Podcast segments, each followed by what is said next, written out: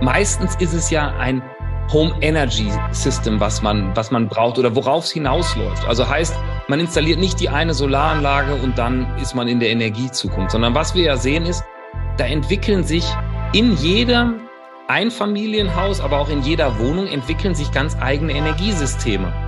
Da hat der eine eine Solaranlage, eine Batterie. Jetzt kommt ein Elektroauto dazu. Irgendwann wird dieses Elektroauto bidirektional geladen werden können.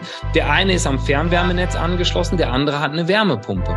Und ich glaube, aus diesen Modellen wird es schon wichtig sein für den Kunden, sich gut und richtig zu entscheiden. Aber aus diesem Modell, also mit wem man weitergeht und wie man dieses System dann weiterbaut.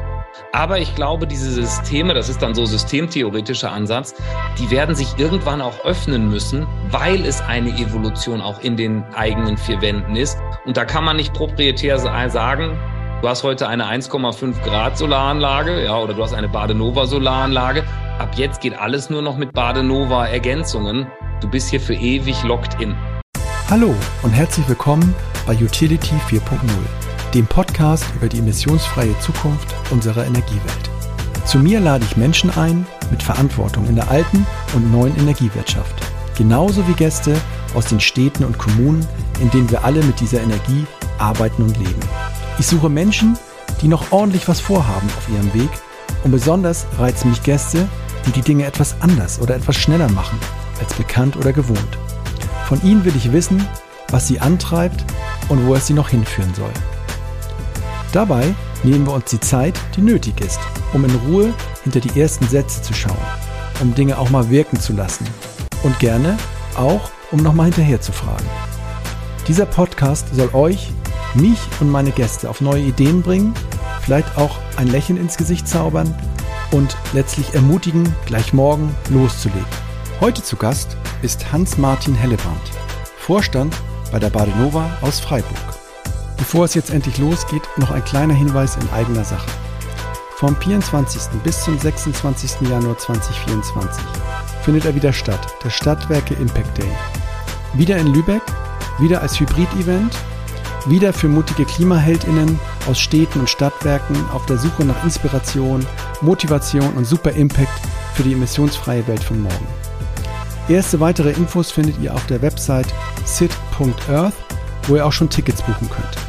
Schaut vorbei, meldet euch an und seid im Januar dabei bei der führenden Impact-Plattform für Städte und Stadtwerke. So, eine neue Folge Utility 4.0 und ich freue mich, ähm, dass ich wieder jemanden aus einem Stadtwerk am Apparat habe und auch kein kleines Stadtwerk und auch kein langweiliges Stadtwerk. Ähm, es ist Hans-Martin ähm, Hellebrand von der Badenova, der hier heute am Freitag kurz vor seinem Urlaub äh, bei mir nochmal reinschneit. Und ich freue mich sehr, dass du da bist. Schön, ich freue mich auch mit dir zu sprechen. Dankeschön. Cool. Ähm, Hans-Martin, ähm, wir haben ein paar Fragen ausgetauscht. Ähm, die sind auch alle wunderbar. Ich möchte vielleicht vorab nochmal in so eine kleine persönliche Klimafrage bei dir reingehen, weil mich das immer so ein bisschen bewegt, wie wahrscheinlich auch viele andere ähm, die so Nachrichten lesen, die so, ne, der Sommer passiert und man hat, man, man, man guckt, was auf der Welt passiert. Ähm, hier meine Frage mal so zum Einstieg.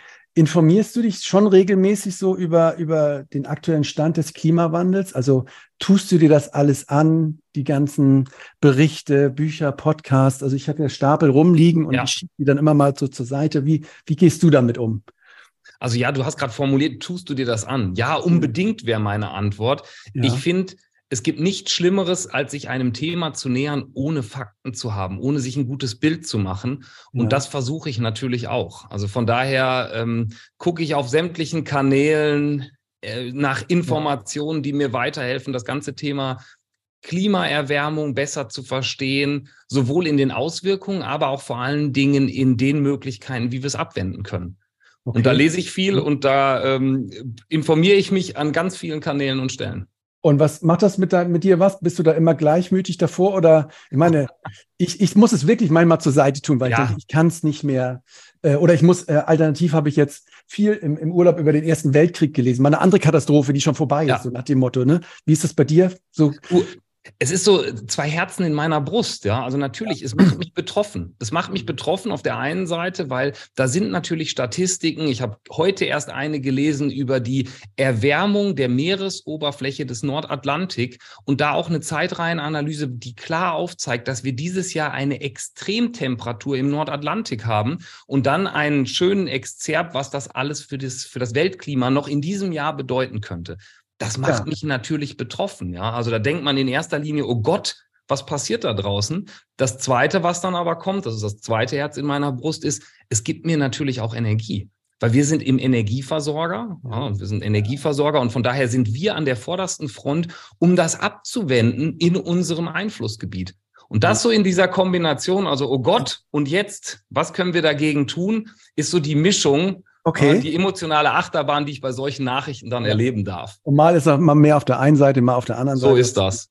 Und vielleicht auch nochmal so, wenn ich so auf die, ähm, auf unsere Gesellschaft gucke. Es ist ja so ein bisschen Konsens, glaube ich auch, dass vieles da ist, technologisch vieles möglich ist, um auch die 1,5 Grad Kipppunkte zu erreichen, nur dass unsere Gesellschaft einfach insgesamt nicht bereit ist oder nicht, wie soll ich sagen, sind einfach ähm, nicht in der Lage, dieses Tempo mitzugehen. Also ich habe letzt mhm. vor kurzem oder heute Morgen noch so ein ähm, Artikel gelesen, so posttraumatisches äh, Belastungssyndrom, so ein bisschen auch für so eine gesamte, gesamte Gesellschaft. Und ähm, ja, also wir sind eigentlich da als Gesellschaft zu langsam. Und sind wir das dann nicht, findest du, auch als Stadtwerk? Denn das Stadtwerk ist ja auch eine kleine Gesellschaft, als Branche. Weil viele, ihr macht's auch, ihr macht unheimlich viel, kommen wir nachher noch drauf. Aber hast du nicht auch das Gefühl, dass wir ähm, doch auch zu wenig tun als Stadtwerk, als Branche? Ähm, ist jetzt so auch zweigeteilt. Ja, schon, aber gleichzeitig, und das ist für mich der Hoffnungsschimmer, hat sich extrem viel verändert. Also lass uns gerne mal zusammen einen Schritt zurückgucken ja. und auf das Thema, die letzte Krise, die hinter uns liegt, gucken, oh. nämlich die Ukraine-Krise. Ach, Ukraine, da, ja, okay. Da hat sich ja viel getan, ja, und da ja. hat sich viel getan. Wir brauchen noch vielleicht an dieser Stelle gar nicht über das Auf- und Absprechen und auch auf da auf das Wechselbad der Gefühle eingehen, was man durchlebt, wenn man durch so eine Energiekrise läuft, ja. Aber was ich gesehen habe, ist, im Nachgang zu dieser Krise sehe ich schon eine Veränderung in der Bevölkerung, was das Thema Energie angeht. Also da sehe ich schon eine Aufbruchstimmung in Richtung, natürlich müssen wir jetzt was machen. Wir müssen weg vom fossilen, von fossiler Energieversorgung und wir müssen jetzt das Energiesystem transformieren. Einerseits aus ökologischen Gesichtspunkten, andererseits aber auch, weil uns die Abhängigkeit von Russland letztes Jahr gezeigt hat, dass es so auch nicht weitergeht. Und da merke ich schon, dass immer mehr Schwungmasse in unserer Bevölkerung, wir müssen es ja. mal wirklich global fast fassen, ja, oder zumindest ja. deutschlandweit fassen, dass da immer mehr Schwungmasse in Bewegung kommt und Menschen sich mit dem Thema mehr und mehr befassen. Natürlich geht das auch durch die Change Curve, wie man so schön sagt. Mhm. Also da kommt erst dieses High von wegen, ja, wir brechen auf, dann geht man in das Tal der Tränen und sagt, um Gottes Willen, da gibt's noch so viel zu machen, wie können wir das alles schaffen? Aber da gibt's dann auch schon die Bewegung raus, die sagt, jetzt lasst uns die Ärmel hochkrempeln und Dinge tun. Und das finde ich sehr begrüßenswert. Wohl wissend, dass die Zeit uns jede Minute aus den Fingern rennt und wir einfach mehr, schneller, intensiver und konsequenter agieren müssen auf allen Ebenen. Mhm. Oft ist es, finde ich, so, auch jetzt im, im bekannten Bereich, also mit guten Freunden. Es ist so, diese ganze, hm, dieses Verständnis, dass es jetzt so weit ist und dass es drängt, ist oft da. Aber wenn du sagst, ja, und dann lass uns doch deswegen ab morgen kein Fleisch mehr essen, das, oder dann fliegen wir jetzt doch nicht, oder? Dann ist natürlich immer so, ah, nee, warte mal, da, also das spüre ich auch bei mir, ganz, äh, äh, kann ich auch sagen, immer noch so den, den letzten Schritt, den dann zu gehen und die Konsequenz zu gehen, die ist dann halt, ähm, auch nicht da und umso mehr ja. natürlich um einen herum da auch diesen Schritt gehen, wo du sagst, wieso geht der Eggers jetzt auf, äh, keine Ahnung, warum, warum, warum grillt er kein Fleisch mehr? Hat sich doch gerade einen neuen Grill gekauft oder mhm. warum, warum haut er jetzt das Auto weg und, und, und wenn er in Köln wohnt? So, so sowas ist natürlich toll, aber ich merke es ehrlich gesagt nicht überall so. Ich denke immer so. Nee, das stimmt. Es ist schon da immer so ein, ja, verstanden, aber auch doch nicht bei mir und jetzt noch nicht, bitte, weil ich will nächstes Jahr nochmal in die USA und da will ich unbedingt hin und da muss ich halt fliegen. Ja. So. Aber auch an der Stelle würde ich gerne einmal nachlegen. Was ich natürlich ja, schon auch sehe, ist, die Diskussionen haben sich natürlich auch entwickelt. Also ich hatte, wir hatten gerade über Fakten gesprochen und wie wichtig ja. es ist, sich zu informieren und sich eine Meinung zu bilden auf Basis von wissenschaftlichen Erkenntnissen und auch ähm, ja Zahlen, Daten, Fakten. Richtig. So, und da habe ich durchaus eine Veränderung auch in der Diskussionskultur erlebt, weil mhm. so wie du es beschreibst, gab es natürlich zwischen auch durch auch diese Extremforderungen. Also wir müssen den Klimawandel jetzt stoppen. Ab jetzt darf niemand mehr in einem Auto sitzen. Wir müssen sofort fossile Energieversorgung auf Knopfdruck abschalten und dann gucken, wie es weitergeht. Und das wurde auch sehr fundamental auch von einzelnen Gruppen in die Welt getragen und hat diese Diskussion natürlich auch noch mal zunehmend erschwert, mhm. weil wenn man bar jeder Faktenlage in so eine sehr idealistische Diskussion einsteigt, dann kommt man meines Erachtens nicht zum Ergebnis. Und was ich jetzt sehe, ist eine schönere, ähm, faktenbasiertere Diskussion, die zunehmend startet und die mehr und mehr durch Pragmatismus geprägt ist. Also was soll das heißen, mal ganz konkret? Wir sagen, wir wollen eine bessere Energieversorgung sicherstellen, eine nachhaltige Energieversorgung. Und das wollen wir auch so schnell wie möglich. Ob sich da Jahreszahlen jetzt überholen und wie auch immer, sei mal zur Seite gestellt. Wir wollen das so schnell wie möglich. Und was ich sehr schön finde, ist, wir wollen das aber nicht dogmatisch tun, sondern wir wollen von heute einem guten Status quo, den wir haben, in eine bessere Welt kommen. Aber ich sage immer sehr salopp, ohne den Umweg in die Steinzeit. Also es hilft nichts, wenn wir morgen auf Knopfdruck die fossile Energieversorgung einfach abstellen, dann wären im nächsten Winter die meisten Häuser kalt und dunkel. Das kann ja nicht das Ziel sein, weil Nachhaltigkeit bedeutet ja nicht nur ökologisch, sondern auch sozial und ökonomisch. Und vor allen Dingen der Aspekt sozial, den müssen wir mitgehen und mitdenken. Das heißt, so schnell wie möglich umbauen, ohne dann aber dogmatisch zu sagen, lieber Timo, wenn du noch mal ins Auto steigst, ja, dann bist du ein Klimasünder. Ich glaube, das ist gut, dass wir von dieser Diskussionskultur langsam wegkommen und da ähm, eine gute Grundlage dann auch für Lösungen schaffen.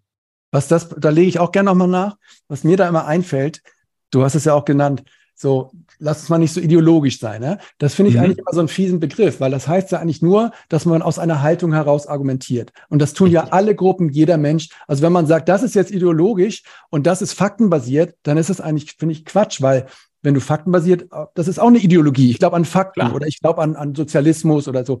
Das finde ich immer, das ist schon auch so ein bisschen so ein kleines Framing, ohne dich jetzt da, aber so, das übernimmt man ja auch einfach so.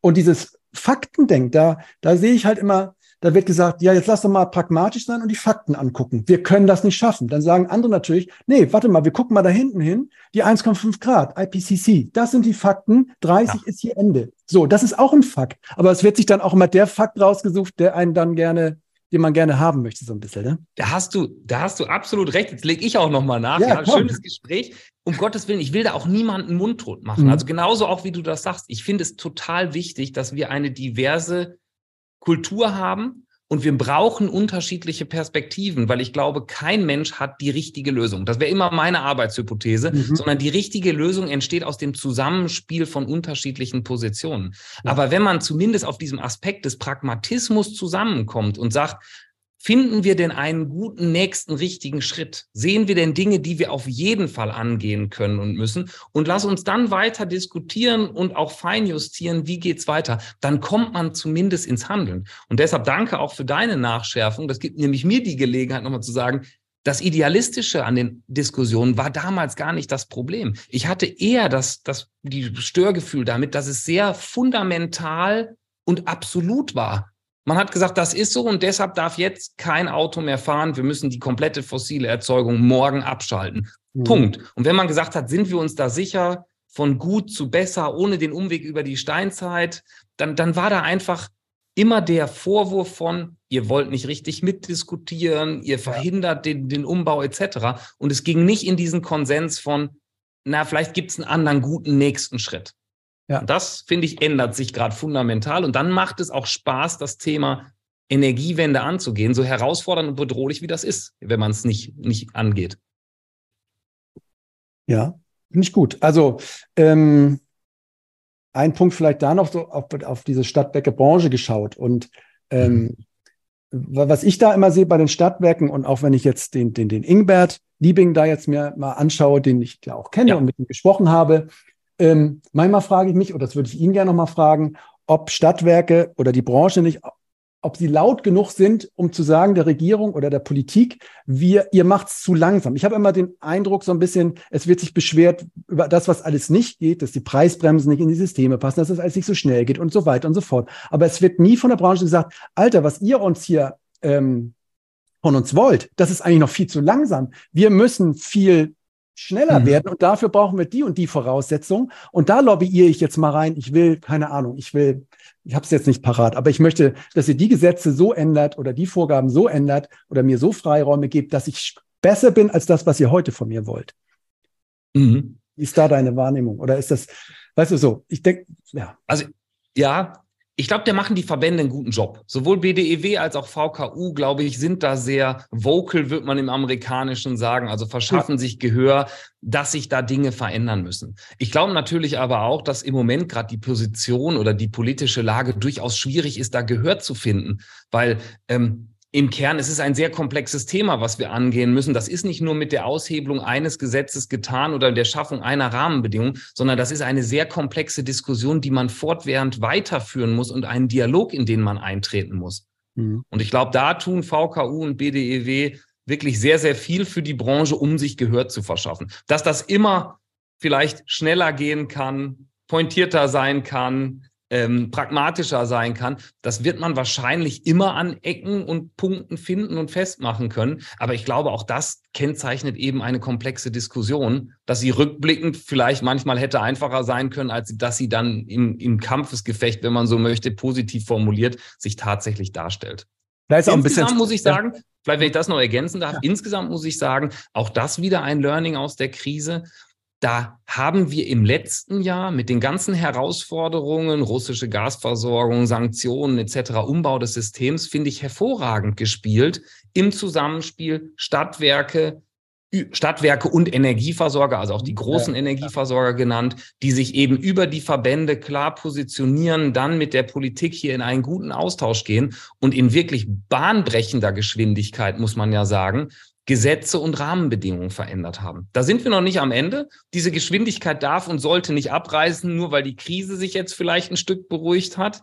Aber das fand ich war schon auch ein gutes Meisterstück von, wir stemmen uns mal gegen das, was da von außen kommt und finden eine gute Lösung. Ja, ähm, ja das, das, das nehme ich gerne und vielleicht ist es auch ein bisschen vermessen von einem Verband zu erwarten, sagt doch der Politik, nimmt uns noch ein bisschen härter ran, sage ich mal. Das ist ja vielleicht auch in diesem Rollenspiel so ein bisschen komisch. Und das andere Ding ist, es gibt ja aber auch die fossile Lobby. Auch die fossilen Energieversorger, die noch am Start sind, die, wo das so ein bisschen negativer das ist, wenn du sagst, ja, wir gehen mal in den Dialog und da wird halt aufgeweicht und da wird rausgenommen und solche Sachen werden da auch gemacht. Ne? Das ist mh, mm, mhm. auch ein Aspekt, der für mich immer mitschwingt. Da gibt es halt auch noch, das ist eine riesen ja, weiß ich, spricht auch gar keiner so, so riesig drüber, dass diese Fossillobby kämpft wie ein, ja, wie ein angeschossenes Tier, sage ich mal. Ja, aber siehst du diese Kämpfe tatsächlich? Weil ich muss wirklich sagen, und das ist jetzt nicht, weil ich aus der Branche komme und dann eine Lanze für die Branche brechen möchte, da sehe ich wenig Fossillobby bis gar keine Fossillobby, die wirklich sagt, lasst uns den Status quo zementieren. Also jetzt in diese Richtung. Lasst uns das, was wir haben, bewahren, vor allen Dingen aus Sicht, so wird es ja oft dargestellt, des Geldverdienens und der Cash-Cow, des Cash-Cow-Melkens. Ja. Sondern da sehe ich inzwischen, dass die Energieversorgung in Deutschland ja. Da ist es Konsens zu sagen, wir müssen die, das Energiesystem umbauen, wir brauchen eine nachhaltige Zukunft. Wie wir das machen, da gibt es vielleicht unterschiedliche Anknüpfpunkte und Startpunkte und auch Fokusthemen, gar keine Frage. Aber ich glaube, für das Ziel, da haben wir inzwischen eine breite Konsens und da stemmt sich niemand mehr gegen. Okay, also andere Wahrnehmung. Gut, ich habe jetzt auch natürlich leider kein Beispiel parat. Es sind hier nur diese ganzen Bücher und ich lese sie auch und ich weiß, sie ist zum Beispiel auch nicht beliebt, die Claudia Kämpfer, die diese Sachen rausgearbeitet hat. Ja, in der Branche wird immer, da, da drehen sich immer die Augen bei meinen Gesprächspartnern um, wenn ich sage so. Ähm, ähm, und vielleicht sind es auch, ist die Fossillobby auch nicht nur, sind ja nicht nur die Energieversorger, sondern auch die Kunden und die weiter Chemie und auch die, die diese fossile Energie und diese, diese Mengen an Energie weiterhin zu günstigen Preisen haben wollen, die natürlich auch ähm, sozusagen. Naja, klar. Aber vielleicht an der Stelle kommen wir auch schon zum nächsten Thema. Also ich glaube, was auch wichtig ist in dem ganzen Spektrum Umbau des Energiesystems, es ist ja mit nicht nur das Zusammenspiel von Politik, Verbänden, Energieversorgern.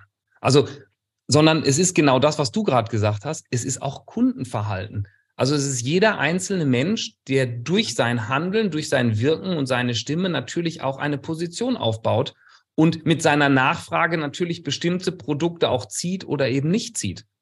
Und ja. ich glaube, auch das ist ein wichtiger Teil, der oft ähm, unterschätzt wird und den wir unbedingt mitdenken müssen in dieser ganzen Diskussion und den wir auch entwickeln müssen. Also wir müssen uns die Frage stellen, Ziehen alle Bundesbürger denn schon an dem Strang in Richtung Klimaneutralität? Wenn nicht, was ist vielleicht der Grund, dass der ein oder andere da noch eine andere Sicht hat? Und das sind vielfältige Gründe. Ja, das ist Preisstellung, ganz klar. Ich hatte vorhin darüber gesprochen. Nachhaltigkeit ist ökonomisch, ökologisch und sozial. Das muss alles zusammengehen. Aber ich glaube, auch da dürfen wir in der ganzen Diskussion um Klimaneutralität nicht immer so tun, als ob Energieversorger mit Politik hier eine gute Energiezukunft einfach hinstellen und die Menschen das konsumierend, dankend nur noch entgegennehmen, sondern da braucht es auch einen aktiven Part der Kunden. Ja, und aber ja, genau, find, ist auf jeden Fall richtig. Mir, bei mir kommt dann nur wieder hoch dieses Thema, dieser CO2-Fußabdruck, der von der Industrie mal irgendwann verwendet wurde, um das alles zu verlangsamen, um das alles sozusagen auf den Endkunden, auf, auf den Menschen zu schieben und gesagt, die wollen das ja nicht, so, so Wissing-mäßig. Die sind jetzt, die sind nicht weniger Auto gefahren, die haben, die haben genauso viel. So, das ist ja auch so diese, das meinst du jetzt nicht, aber da bin mhm. ich immer so ein bisschen vorsichtig, weil ich glaube schon, dass es viele systemische Ansatzpunkte gibt und große Hebel, Subvention raus, so, so ja. die einfach, also wo du wirklich was schaffen kannst. Natürlich muss jeder da, da letztendlich mitziehen und man braucht die Mitmenschen, die einen auch im, im Kopf bewegen und so, ne? Aber ich, ich scheue mich immer so ein bisschen, oder ich, wenn ich das so gelesen habe, ähm, sehe ich das immer auch, auch als große, große Ausrede oder Taktik an, dieses auf den einzelnen Menschen das runterzuführen. Schön. Weil man dann ja. genau weiß, hey, das schaffen die eh nicht, ne? Genau, und ich habe gerade gesagt, schön, genau so ist es. Also auch da wieder, man darf es nicht dogmatisch und fundamental ja. machen. Ich bin ganz bei dir. Wir können jetzt nicht sagen, also wir würden gerne, wir lehnen uns ja. alle zurück, aber die Menschen wollen noch nicht. Wichtig war mir nur der Punkt, wir müssen sie eben mitdenken. Ja. Also wir haben ja hier was, zum Beispiel ja. auch eine Initiative Energiewende at Home, also wo wir uns bewusst als Energieversorger auch die Frage stellen, was wollen denn Menschen, was brauchen denn Menschen für ihre ganz persönliche Energiewende? Und das ist ja mal ein so eine Initiative, wo wir bewusst eben zum Endkunden gehen, den in den Mittelpunkt stellen und uns überlegen, was bedarf es da und was können wir als Energieversorger, was müssen wir als Energieversorger anbieten, damit dann Menschen mitziehen. Okay, dann lass uns doch, ich habe zwar noch ein paar andere Fragen, aber lass uns da doch mal reindiven, weil wir jetzt dann vielleicht mhm. gerade aus dieser großen Klimafrage da mal gelandet sind. Ähm, Energiewende Atom. Ja, was, das ist ein großes Ding bei euch ja. oder es ist ein, eine Frage oder was ist das bei euch? Vielleicht kannst du mir das nochmal ist das ja, ein Konstrukt, eine Strategie? Genau. Mhm. Also ich kann gerne mal ganz kurz ausholen und dann wirklich am Anfang anfangen. Ja. Ähm, es ist so, dass immer wenn wir über Energiewende sprechen, ich persönlich finde, dass die Diskussion recht schnell immer in das geht, was wir auch gerade schon besichtigt haben. Also es geht um große Windturbinen, es geht um die, den Ausbau von Wärmenetzen etc. Und zumindest Anfang des Jahres, bevor auch diese Diskussion um die Wärmepumpe sehr stark in die Politik und in die Medien kam, war das immer so der erste Impuls. Wir müssen Wärmewende machen, ja, wir brauchen mehr Windkraftanlagen. Macht ihr ja auch, habe ich gelesen. Ne? Machen also wir auch und es genau. ist auch eine ganz wichtige Säule. Also soll es ja. gar nicht klein deklinieren, ja. Es ist eine wichtige Säule, das zu machen und das ist auch das Kern Kerngeschäft, was wir als Energieversorger haben. Wir haben bei Badenova, und das können jetzt die Zuhörer leider nicht sehen, aber für uns hier, das hängt hinter mir am Schreibtisch, ähm, ja. im letzten Jahr das Zielbild geschärft und haben gesagt, was wollen wir denn erreichen? Wir wollen Energie- und Wärmewende gestalten mit der Region und für die Region. Und haben in diesem Zusammenhang gesagt, das ist aber nicht nur die großinfrastrukturelle Energie- und Wärmewende, von der ich gerade gesprochen habe, sondern da gibt es ja noch diese 40 Millionen Haushalte in Deutschland. Ja. Da sind Menschen, die wollen mitmachen, die sollen mitmachen und die müssen mitmachen, damit Energie- und Wärmewende gelingt. Und aus diesem Gedanken ist eben bei uns das Thema Energiewende at Home entstanden, bei dem wir in einer Initiative gesagt haben, wie können wir als Energieversorger den Menschen bei ihrer persönlichen Energiewende optimal unterstützen? Oder welche Probleme haben Sie denn heute aus deiner Sicht, wenn wir dein Angebot oder euer okay. Angebot jetzt nicht haben? Was ist denn deiner also, Meinung? Also ich habe Ideen, aber was ist aus eurer Sicht so das größte Manko da bei dem ganzen Thema? Dann, dann gehen wir gerne erst ein. Also ich glaube, das größte Manko, was wir dann in Gesprächen mit den Kunden, und das wäre für mich schon auch mal ein wichtiger Lernpunkt, den ich rausstellen möchte, wir haben mit Menschen gesprochen, wir haben Menschen beobachtet und haben uns daraus ein Bild gemacht. Und der größte Punkt war der, dass die Bedürfnisse der Menschen im Vergleich zu früher viel heterogener geworden sind. Also früher war das Bedürfnis eines Stromkundens, an Gaskundens an vielen Stellen, ich möchte günstige Energie bekommen. Und dann kam zusehends dieser Aspekt von grüner Energie dazu, Nachhaltigkeit. Mhm. Wenn wir da heute drauf gucken, vor allen Dingen nach der Krise, sind diese Bedürfnisse vielfältiger geworden. Da spielen auf einmal Wünsche mit, mit ich möchte aktiv Energiewende mitgestalten. Ich möchte mitarbeiten. Also nicht nur grünen Strom kaufen, sondern ich möchte einen Beitrag leisten. War früher kein Thema. Keiner früher, wollte irgendwie da mitmachen bei dieser ganzen. Genau. War früher gar kein Thema. Inzwischen, nach dem letzten Jahr, sind auch Themen dazugekommen. Ich möchte autark sein. Ich möchte unabhängig sein. Ich möchte Sicherheitsgefühl haben. Ich möchte nicht abhängig sein vom russischen Gas. Ich möchte nicht, dass mir jemand per Gesetz sagt, in diesem Winter musst du drei Grad runterregeln, egal in welcher Lebenssituation ich bin, ja, zum Beispiel wenn ich kleines Kind habe oder krank bin, möchte ich nicht so abhängig sein am Tropfhängen der Regierung, sind auf einmal Bedürfnisse, die sind sehr stark geworden rund um die Menschen. Natürlich weiterhin das Bedürfnis Bezahlbarkeit, Nachhaltigkeit, aber ihr hört schon, es ist mhm. viel breiter geworden. Und jetzt zu der Problemstellung. Mit diesem breiten Bedürfnisset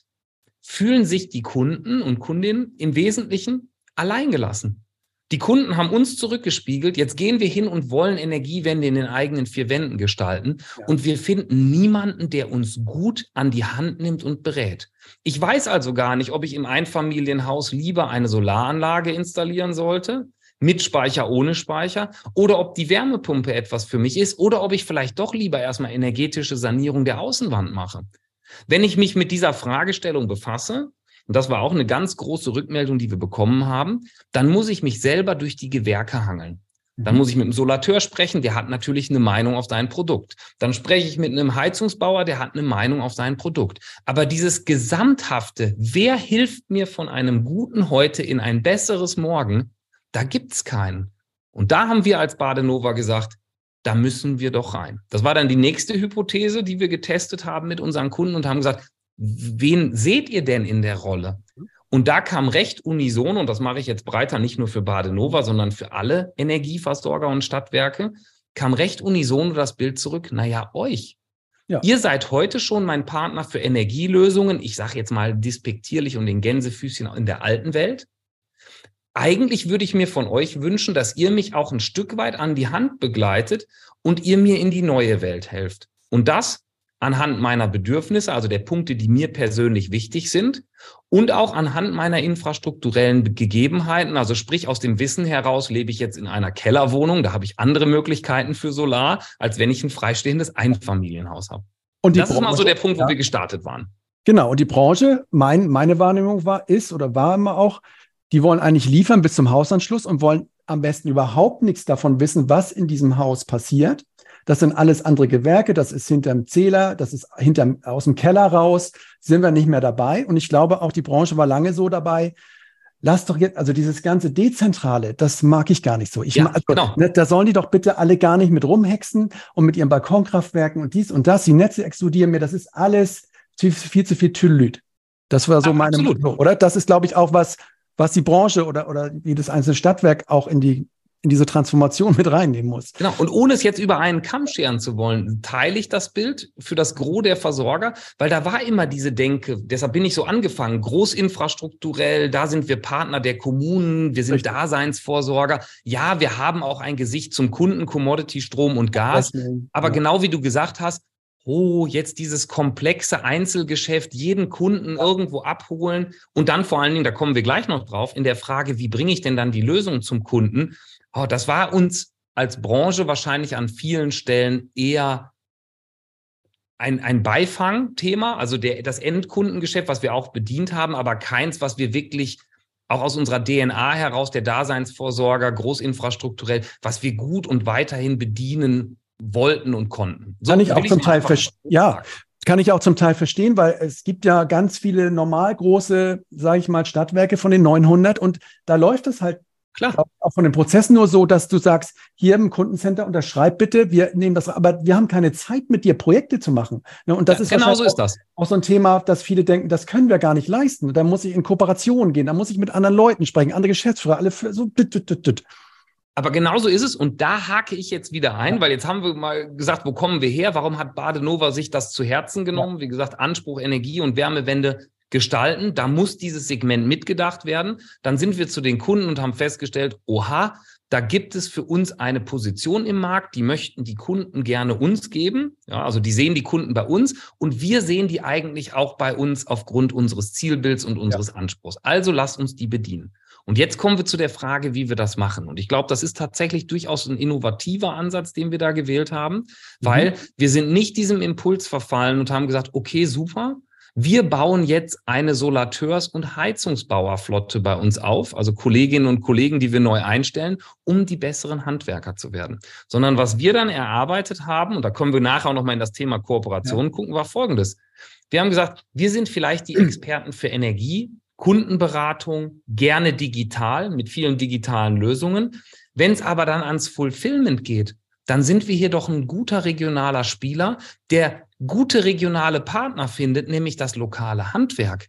Macht es nicht Sinn, wenn wir die Kunden beraten in dem, was sie brauchen und dann in einem guten Zusammenspiel mit Partnern, dem lokalen Handwerk, aber auch Hardwareherstellern, aber auch, da kommen wir gleich gerne vielleicht noch zu, Versicherungen und Banken, hier optimale Lösungsbündel schnüren, die beim Kunden ankommen, als wäre das aus einer Hand geschehen, aber eigentlich in einem guten Zusammenspiel von ganz vielen Disziplinen. Mhm. Und das haben wir aufgebaut als Energiewende at Home. Und das ist dann etwas, aus meiner Silicon Valley Vergangenheit würde man sagen, das ist eine mhm. One-Stop-Shop-Experience für den Kunden mhm. und ist gleichzeitig eine multi-sided Plattform. Denn es ist ein Marktplatz, bei dem wir unterschiedliche Akteure so zusammenschalten, dass der Kunde das Gefühl hat, er wird am Händchen gehalten und über den Markt geführt. Wir gehen zu den Ständen, die erforderlich sind und auch das auf eine Art und Weise, dass am Ende der Einkaufskorb gefüllt ist von unterschiedlichen Partnern, aber in einer durchgängigen Einkaufsexperience. So dieses Partnergame ist ja auch nicht in der DNA von Stadtwerken drin. Ne? Nee. Stadtwerke denken ja auch in dem Zusammenhang oft an, was, was darf ich eigentlich tun, was darf ich vor allen Dingen nicht tun, bin ich zuständig, ähm, was macht meine Kommunalaufsicht, was machen die anderen. Und, also das ist ja so ein Thema, ja. das, da kommt man vielleicht hin. Manchmal gibt es, glaube ich, auch wirklich harte gesetzliche Hürden, die da sind, in diesem, wo ich dann eingangs sagte, das, das würde ich auch gerne mal hören vom VKU, dass, dass sie sagen, macht diese Regeln weg, macht diese Einschränkung weg, mhm. dass ein Stadtwerk nur dies und so, Klammer zu. Ähm, das Partnergame schwierig. Finde ich, den Ansatz kenne ich, finde ich auch gut. Der andere Ansatz, auch aus dem Silicon Valley, ist ja Apple vertikal so ja. integriert, dass ich jede Schraube ähm, von A bis Z kontrollieren kann und das Kundenerlebnis im Griff habe. Wie stellt ihr das denn sicher mit so einem, sage ich mal, losen Partnernetzwerk, ja. trotzdem so eine Experience hinzukriegen wie zum Beispiel Termondo, wo das der Philipp mhm. A bis Z einmal durchgestylt hat und wo man merkt, oh, das hat alles, das fügt sich ineinander. Super. Also da gibt es jetzt ganz viele Ebenen, auf denen ich antworten wollen würde. Ja. Die eine Ebene ist natürlich die technische. Also was wir darunter aufgebaut haben, ist eine technische Lösung, also eine digitale Lösung, die es dem Kunden erlaubt, erstmal gut digital abgeholt zu werden und dann sehr gut von einem Partner zum nächsten geführt zu werden. So, wichtig, da sind auch unsere Partner angeschlossen. Ich kann es mal sehr plastisch machen. Wenn ich mich in einer digitalen Vorstrecke, und vielleicht gucken wir da mal hin, ja. Informiere ich mich vielleicht das erste Mal bei uns oder ich fange nochmal an, ja, nehmen wir die digitale Vorstrecke. Ähm, dann ist es bei uns so, dass wir eine Art Google Maps vorgeschaltet haben, was es unseren Kunden erlaubt, sich dem Thema Solar so zu nähern, dass man erstmal mit wenigen Klicks simulieren kann, was bringt mir eigentlich Solar für mein Einfamilienhaus. Da wird die Neigung des Dachs berechnet, die Ausrichtung des Dachs etc. Und dann haben Kunden erstmal nach wenigen Klicks schon mal ein gutes Gefühl, was kostet mich zum Beispiel eine Solaranlage und was bringt sie mir. Diese Zahlen kommen da. Also Diese Zahlen kommen dann nach wenigen Klicks. Okay. Auch genau, kann ich den Zuhörerinnen und Zuhörern nur empfehlen, geht auf unsere Homepage, klickt es mal im Marktgebiet für uns durch und dann könnt ihr simulieren lassen, was bringt Solar, was kostet Solar. Ganz wichtig, weil wir haben gesehen, dass Kunden oft gar nicht wissen, was sie eigentlich brauchen und diese diese Vorschaltseite hilft digital sehr schön, um Kunden zu sagen, hier hast du eine Idee, was es für dich bedeutet. Wenn du jetzt weitermachen möchtest, klicke hier und du bekommst ein Angebot. Technisch passiert dann im Hintergrund das Zusammenspiel eben mit den Partnern. Das heißt, da wird ein Angebot erstellt, Handwerker bekommen die Informationen, die der Kunde gerade eingegeben hat, zugespielt, können dann daraufhin auch eine Terminplanung vollziehen, auch wieder durch uns geführt.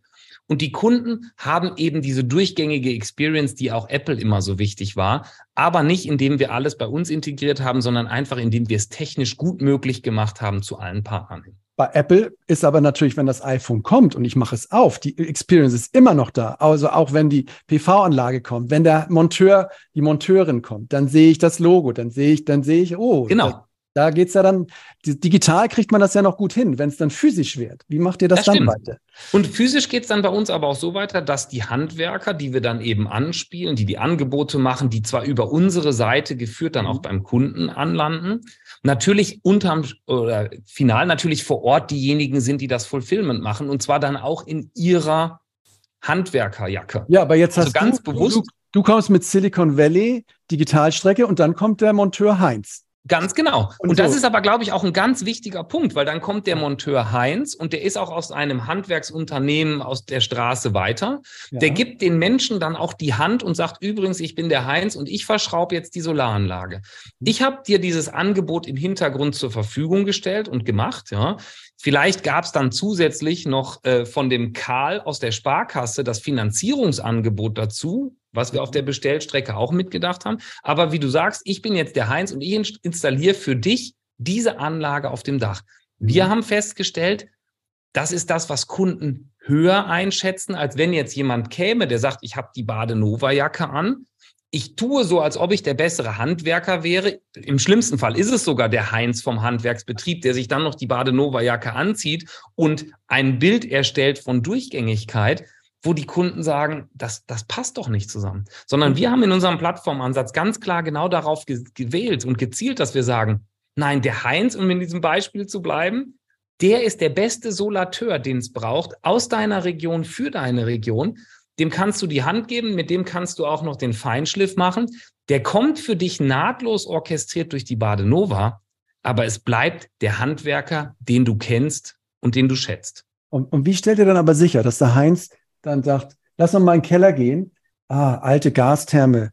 Und ihr wollt jetzt, dass er das Wärmepumpenangebot unterbreitet und er sagt, warten Sie mal, das, die sind sich alle nicht einig. Gastherme rein, sind Sie erstmal ruhig da. So, wie, wie, das ist ja, Super. Und das bringt mich zu der anderen Ebene. Ich hatte vorhin gesagt, das kann man auf mehreren Ebenen ja. machen. Ich hatte jetzt die digitale ja. bisher rausgepickt.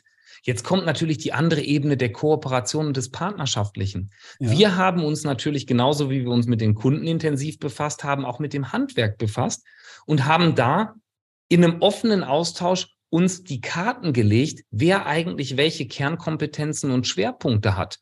Und dabei ist ein Modell entstanden, wie auch diese Partnerschaft sozusagen inhaltlich im Zusammenspiel läuft, aber auch prozessual. Also wer macht eigentlich was? Wie spielen wir uns denn digital diese Bälle zu? Wer läuft dann los? Wer hat welche Freiheiten? Wer hat welche Kompetenzen?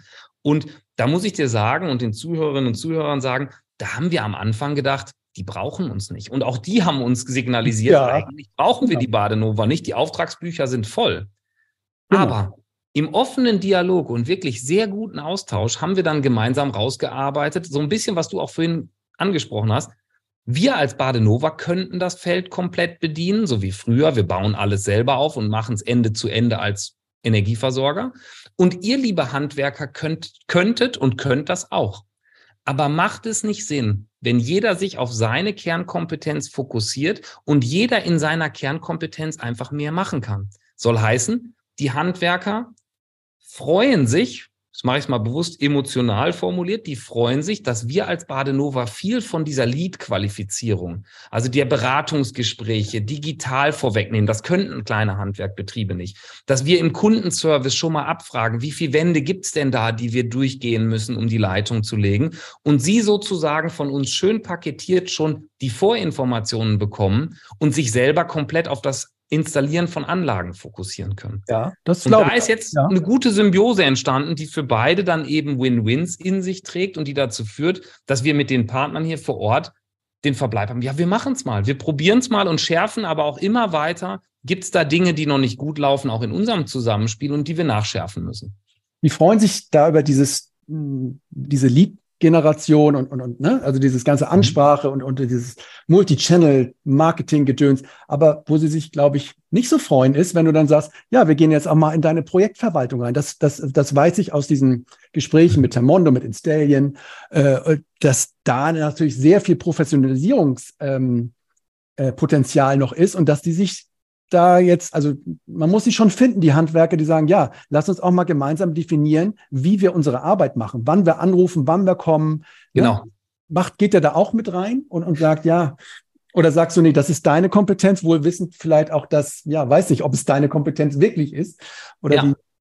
Äh, eine schöne Frage. Ähm, wir gehen da seicht mit rein. Also seicht mit mhm. rein soll heißen, dass wir natürlich schon, wenn wir dann unser Handwerkernetzwerk zusammenziehen, wir ja. durchaus auch differenzieren. Das muss ich vielleicht auch vorweg sagen. Also wir steuern kleinere Handwerksbetriebe abgestimmt mit diesen Handwerksbetrieben anders an als vielleicht ein Großhandwerksbetrieb, mhm. der viel mehr Kompetenzen schon in sich trägt, ja. was auch Rückrufe, Ansprache etc. angeht. Also da differenzieren wir tatsächlich, um dann aber auch immer alle zu ermutigen, lasst uns gemeinsam mal kritisch auf das gucken, was wir sehen. Wie laufen unsere Prozesse? Wie, laufen, wie läuft das Zusammenspiel? Entweder an den Schnittstellen oder in den einzelnen Häusern. Und wie können wir kontinuierlich besser werden? Weil das Wichtige, was das Handwerk auch sieht, ist, wir alle haben Fachkräftemangel. Wir alle wissen, da wird jetzt eine Umbauphase kommen. Nimm allein das Thema Wärmepumpen. Ja, jetzt vielleicht noch durch Fördergelder beschleunigt die wird kein Handwerksbetrieb bedienen können. Wenn wir dann im Zusammenspiel der Kräfte das so aufteilen, dass die Handwerksbetriebe sich auf Fulfillment konzentrieren können, der Part, an dem sie die größte Wertschöpfung haben und auch die größte Kompetenz, wir das Thema digitale Beratung vorwegnehmen und weitere Kundenführung, also für weitere Energielösungen, dann entsteht daraus einfach ein effizienteres Zusammenspiel, um diesen riesen diese Riesennachfrage überhaupt bedienen zu können. Und da ist eine große Bereitschaft, aber auch von allen Seiten, gegenseitig in die Prozesse zu gucken. Vielleicht wichtig, da sind auch wir offen. Also auch wir als Badenova, sorry, also auch wir als Badenova treten in dem Prozess nicht auf wie die Allwissenden, die genau sagen, wohin die Reise geht, sondern wir sagen auch, wir haben den Kunden mit den Bedürfnissen den wir gerne begleiten wollen in die Energiezukunft. Wir haben da Kompetenzen im Bereich Energieberatung, Gesamtenergiesystem. Aber wir wissen halt auch, da gibt es noch Dinge, wo wir besser werden können. Spiegelt uns das bitte auch zurück. Wir wollen uns da auch anpassen. Ja. Und das funktioniert sehr gut und hat sich sehr gut angelassen mit dem regionalen Handwerk.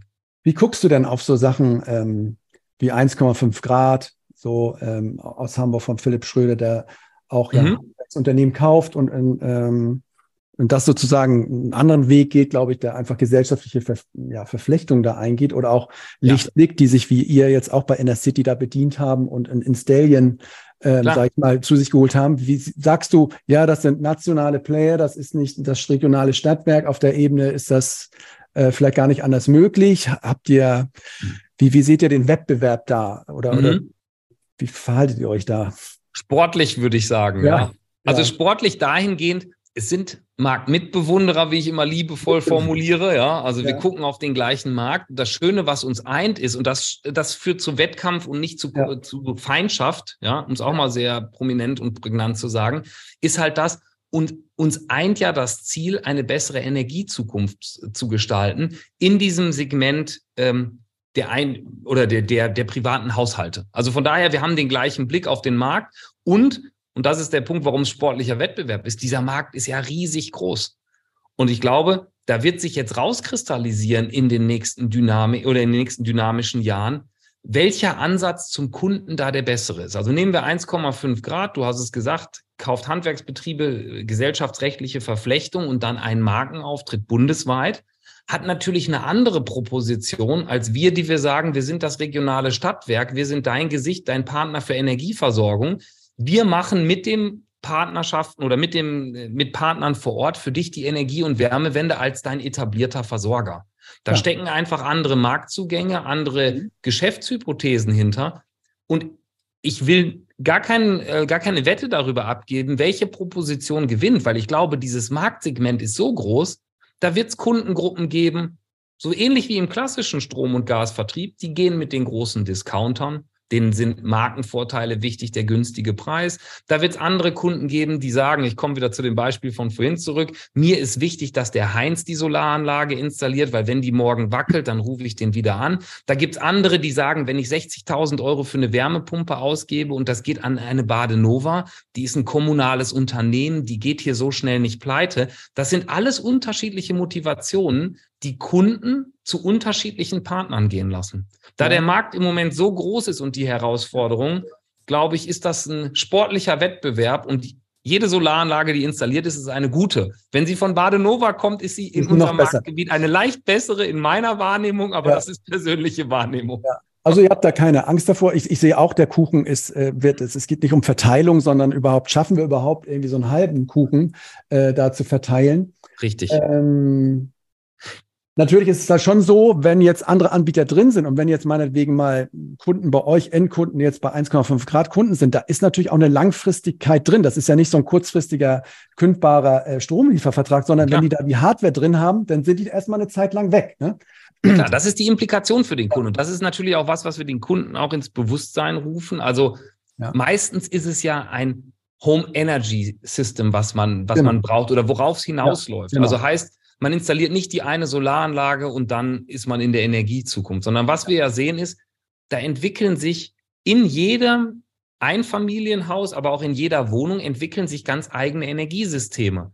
Da hat der eine eine Solaranlage, eine Batterie. Jetzt kommt ein Elektroauto dazu. Irgendwann wird dieses Elektroauto bidirektional geladen werden können. Der eine ist am Fernwärmenetz angeschlossen, der andere hat eine Wärmepumpe. Und ich glaube, aus diesen Modellen wird es schon wichtig sein für den Kunden, sich gut und richtig zu entscheiden. Aber aus diesem Modell, also mit wem man weitergeht und wie man dieses System dann weiterbaut. Aber ich glaube, diese Systeme, das ist dann so systemtheoretischer Ansatz, die werden sich irgendwann auch öffnen müssen, weil es eine Evolution auch in den eigenen vier Wänden ist. Und da kann man nicht proprietär sagen, du hast heute eine 1,5 Grad Solaranlage, ja, oder du hast eine Badenova Solaranlage. Ab jetzt geht alles nur noch mit Badenova Ergänzungen. Du bist hier für ewig locked in. Ja, aber genau, das wollte ich jetzt gerade sagen. Du bist ja auch ein Plattformfan aus dem ja. äh, Tal der tausend Möglichkeiten und der Lock-in-Effekt genau. ist ja was, wo die sagen, ja, das ist eigentlich auch das Geile für uns, wenn man so eine Plattform da hat. Ne? Ähm, mhm. der, der Größte nimmt die, den ganzen Markt und wenn du das gut machst, sind die locked in. So.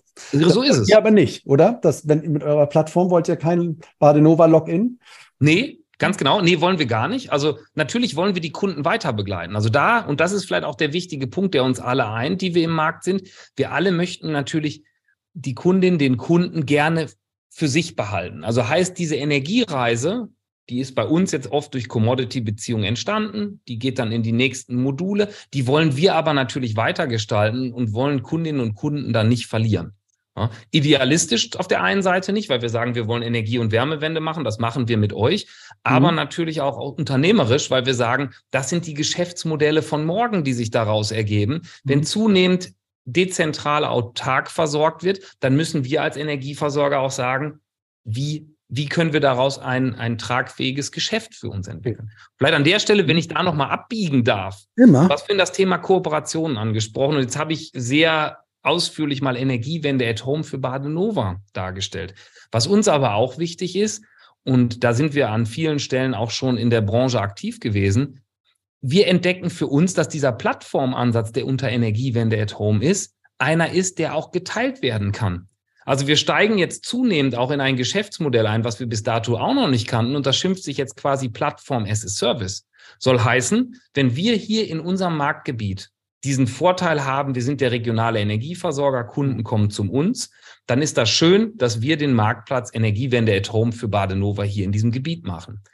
Aber wenn morgen bei einer Tüger-Schwester zum Beispiel in Freiburg oder in Frankfurt, sorry, oder auch bei einem anderen Energieversorgerunternehmen irgendwo nicht assoziiert im in, in der Bundesrepublik jemand dieses Modell replizieren möchte, dann sind wir auch bereit, die technische Lösung, die darunter ist, as a Service anderen Energieversorgungsunternehmen zur Verfügung zu stellen. Mhm. Und das ist für uns natürlich auch ein Mindset-Shift gewesen. Auf einmal bau, haben wir Lösungen entwickelt, die sich als Lösung, also als Plattformidee auch anderen Stadtwerken zur Verfügung stellen lassen. Und die erreichen dann für uns natürlich eine höhere Performance in der technischen Lösung, aber auch Skalenvorteile. Ja, ähm, da musst du mir vielleicht nochmal helfen in dem Zusammenhang auch, ähm, was Plattform as a Service für andere angeht. Der Dirk Fleischer war ja hier auch bei mir im Podcast ja. und erzählt von dieser genau. Encore-Plattform. Ne? Genau. So, die das in meiner Wahrnehmung, kannst du gleich korrigieren, ist das quasi ähm, sind das diese Bestellstrecken. Und er hat damals gesagt, ja, Timo, nicht nur Bestellstrecken, sondern wir haben uns auch hart um das Fulfillment gekümmert. Also, ja. dass das nicht nur, dass das da zu Ende ist. Jetzt ist das dieses Encore. Jetzt habt ihr aber auch E-Pilot. Habt ihr ja. euch auch äh, äh, 25 Prozent genommen, weil in der City gesagt hat, wir machen was anderes. Wie passt das jetzt zusammen? Encore, E-Pilot, Badenova, was, was ist da? Super. Also, ja. ich mag deine Frage. Ähm, jetzt muss ich mal kurz überlegen, das schneiden wir vielleicht nachher raus. Wie passt das immer, zusammen? Immer, alles, immer. Machen. Super. Vielleicht mache ich, du, wenn wir gleich noch können, würde ich auch den Plattformansatz nochmal anders erklären, wenn das geht. Aber das ja, gucken wir gleich. Ja. Ne? Machen wir erstmal, wie passt das zusammen? Es ja. passt ganz gut zusammen. Also ich will es mal so stückweise erklären. Die ePilot selber ist eine der Softwarelösungen und eine zentrale IT-Lösung, die wir im Bauch haben bei dem Thema Energiewende at Home. Also bei dem, was ich gerade beschrieben habe, wie funktioniert ja. die Ansteuerung der Handwerker, da ist das bei uns ePilot. Okay. Was die Encore jetzt macht, ist, sie ist gewissermaßen ein Softwareveredelungsanbieter, 100% Tochter der Badenova, die sich eben zum Ziel gesetzt hat, wie man diese Software, im Wesentlichen ePilot, aber auch andere Module zu einer gesamthaften Lösung zusammenstecken Also das ePilot dann ein Teil da ist ePilot ein Teil, das ist zugegebenermaßen ein sehr großer Teil, der drin ist, aber es sind auch noch Mehrwertservices mit dran im Sinne von äh, Systemleistungen, die ergänzt werden. Vielleicht sind es mal individuelle Bestellstrecken, die ergänzt werden. Es kann aber auch sowas sein wie ein Kundenservice, den eine Encore zum Beispiel digital organisiert wo ja. wir eben über weit mehr sprechen als über ein Stück Software, sondern wirklich ja. über eine ganzhafte Plattform. Oder, oder das Fulfillment auch? Ist es, also, das ist ja immer bei, bei, bei Michel ist es ja so, da ist dann zu Ende. Die, die, die, die Bestellstrecke, die geht in die, in die Abrechnung an genau. Systeme, aber Fulfillment muss das Stadtwerk, soweit ich weiß, soweit sie heute noch unterwegs sind, selber machen. Ganz genau, so ist es. Und auch Customizing. Also auch wenn mhm. das, das Stadtwerk sagt, ich nehme die E-Pilot und ich möchte die mir jetzt für mich so herrichten, dass sie gut funktioniert, also auch vom Look and Feel etc., macht mhm. das das Stadtwerk. Was ja. Encore jetzt macht, ist auf dieser Ebene höher, diese Themen mit zu adressieren und gegebenenfalls individuelle Lösungen mit aufzusatteln. Aber du hast es gesagt, Fulfillment Kundenservice zum Beispiel organisieren. Wenn ein kleines Stadtwerk sagt, ich habe gar nicht die Kapazität, dass wir morgens zehn mhm. Kunden anrufen, das zu bedienen.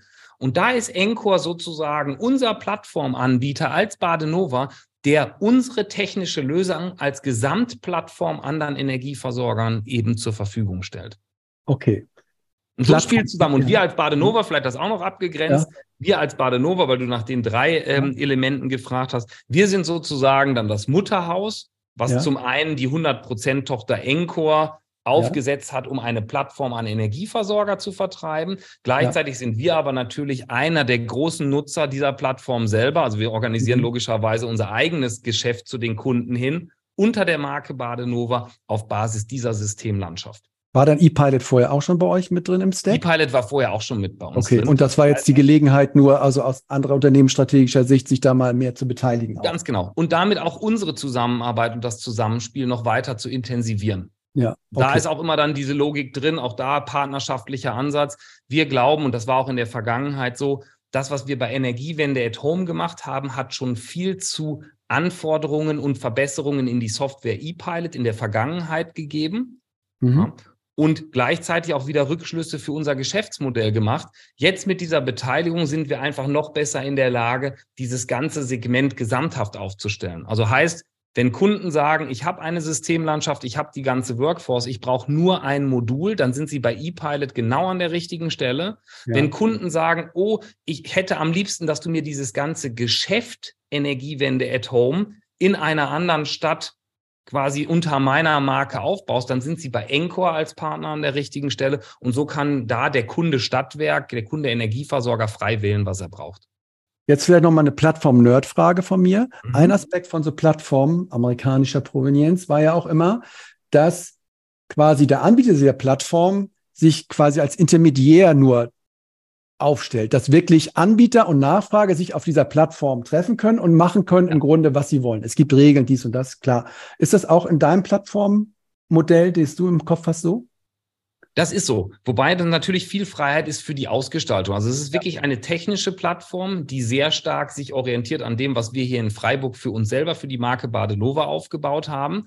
Aber ein Kunde, also ein Energieversorgungsunternehmen, was unsere Plattform repliziert, ist natürlich dann der Plattform-Owner. Also das heißt, er entscheidet darüber, welche Partner werden angebunden, welche Angebote werden ausgespielt etc. Und da hat die technische Plattform auch genug Freiräume, das wirklich möglich zu machen. Ja, aber das, das ist ja gerade Bereitsteller von einer Lösung, die dann genutzt wird. Ja. Die Salesforce benutzt immer gerne das Beispiel eines Hotels, ja. Also soll heißen, wir stellen das Hotel, ich leihe mir dieses Beispiel an dieser Stelle mal, wir bauen die Plattform auf, wir haben das Gebäude, das Hotel, aber wie es angestrichen wird, welche Gäste man ansprechen möchte, etc., welche Musik abends gespielt wird, das kann der Hotelbesitzer komplett selber entscheiden. Und der entscheidet natürlich aber nicht darüber, was im Zimmer passiert. Ne? Das Ganz, ja und genau auch das ist wichtig, der entscheidet nicht, was im Zimmer passiert, das weiß der Hotelbesitzer nicht. Ja. Und das wissen auch wir nicht. Also ja. auch ganz wichtig. Da ist uns auch in diesem Plattformgeschäft, was wir jetzt für uns ja neu lernen und neu entdecken, ja. das ist auch nicht in der DNA eines Energieversorgers, Plattformgeschäft ja. zu machen. Da ist das uns auch ein ganz hohes Anliegen. Die Daten gehören dann natürlich dem Kunden, also dem Energieversorger, der sagt, ich möchte diese Plattform nutzen und nicht uns als Badenova oder als Encore oder als E-Pilot.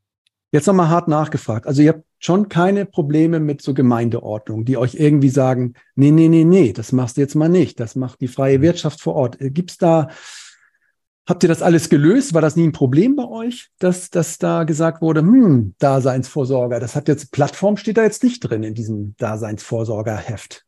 Nee, in, die, in diesem Fall nicht. Aber wahrscheinlich auch deshalb nicht, weil wir eben bewusst gesagt haben, und das ist ja nochmal eine ganz bewusst auch getragene Entscheidung, wir werden nicht in alle Wertschöpfungsstufen eintreten, mhm. sondern wir holen uns für die Wertschöpfungsstufen, die wir als Energieversorger klassisch nicht bedienen, ja. Partner und schalten sie okay, mit zu. Genau. Und von daher war das gemeindeordnungsseitig okay. wunderbar.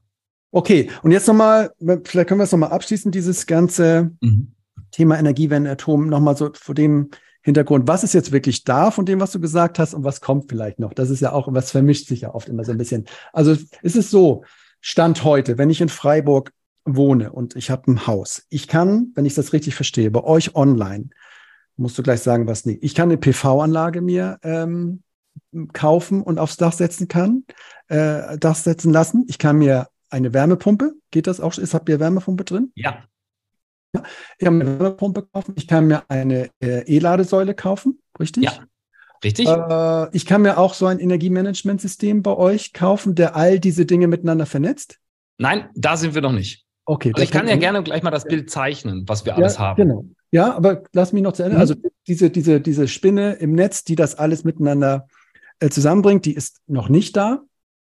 Ähm, gibt es bei euch schon dynamische Stromtarife, Energietarife, Nein. die ich da, okay, auch noch nicht.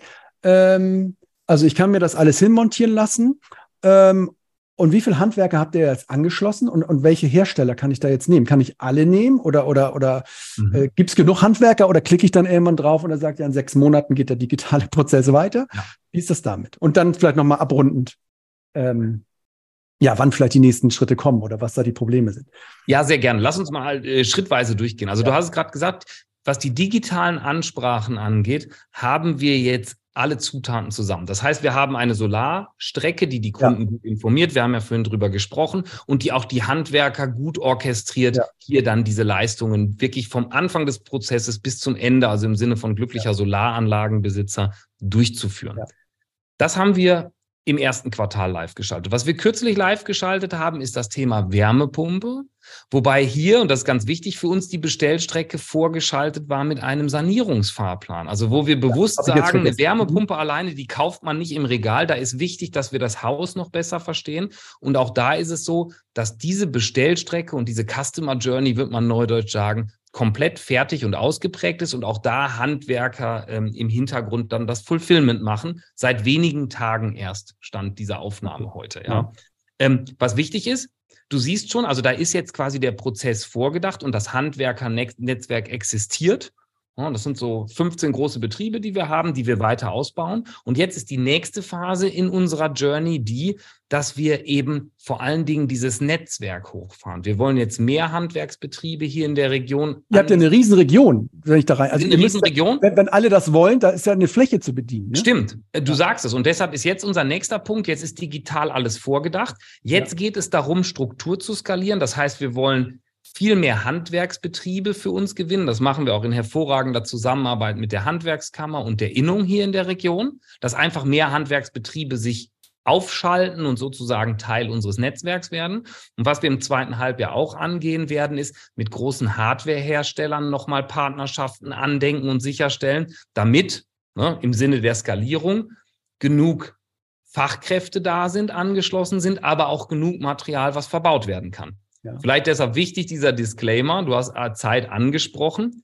Das ist natürlich das knappe Gut, was wir im Moment haben. Fachkräfte und Material. Und vor dem Hintergrund sind wir auch marketingseitig zu den Endkunden bis dato noch gar nicht mit Vollgas in den Markt gegangen, weil wir mhm. wussten, wenn wir jetzt stark Marketing hochfahren, dann werden wir recht schnell bei dieser frühen Phase, in der wir sind, die aber funktioniert und jetzt skaliert wird, da würden wir sehr früh Kundenerwartungen einfach enttäuschen müssen. Und da sind wir jetzt im zweiten Halbjahr sehr fokussiert, Strukturen massiv hochzufahren, um dann aber auch nicht stehen zu bleiben, sondern besonders dieses Thema Heimenergiemanagementsysteme, also HEMS, wie wir die im, bei uns ja in der Branche immer gerne nennen, um das auch nochmal stärker in den Fokus zu nehmen und stärker dann jetzt im Sinne der Produktentwicklung in den nächsten Jahren überlegen, was sind denn dann diese heimischen Systeme, die es braucht. Also heute kaufen Leute entweder eine Wärmepumpe oder eine Solaranlage.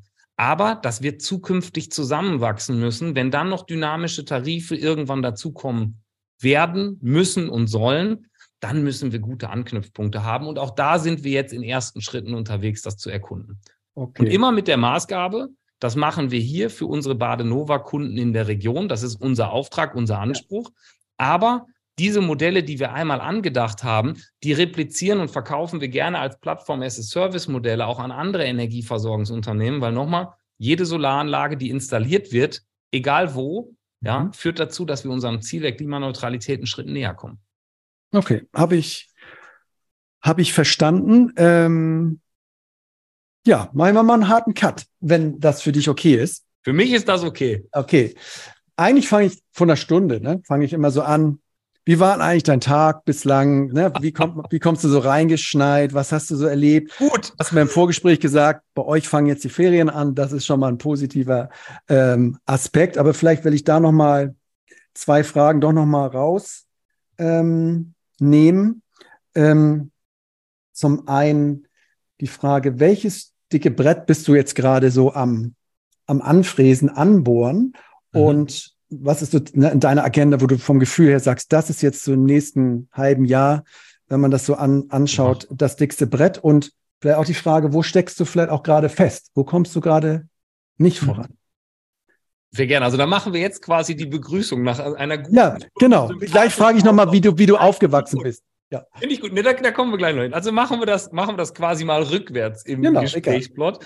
Ähm, was sind so die Themen, die mich umtreiben? Also es sind im Kern drei Themen. Zwei haben wir genannt. Also dieses Thema Energiewende at home. Genau, wie finden check. wir hier, wie begleiten wir unsere Kundinnen und Kunden optimal bei der persönlichen Energiewende? Das ist das eine. Das zweite Thema ist, Mensch, wie schaffen wir es, diese Plattform auch für uns zu nutzen und zu vermarkten? Für andere Energieversorger als Produkt um, um, und für uns, um besser zu werden.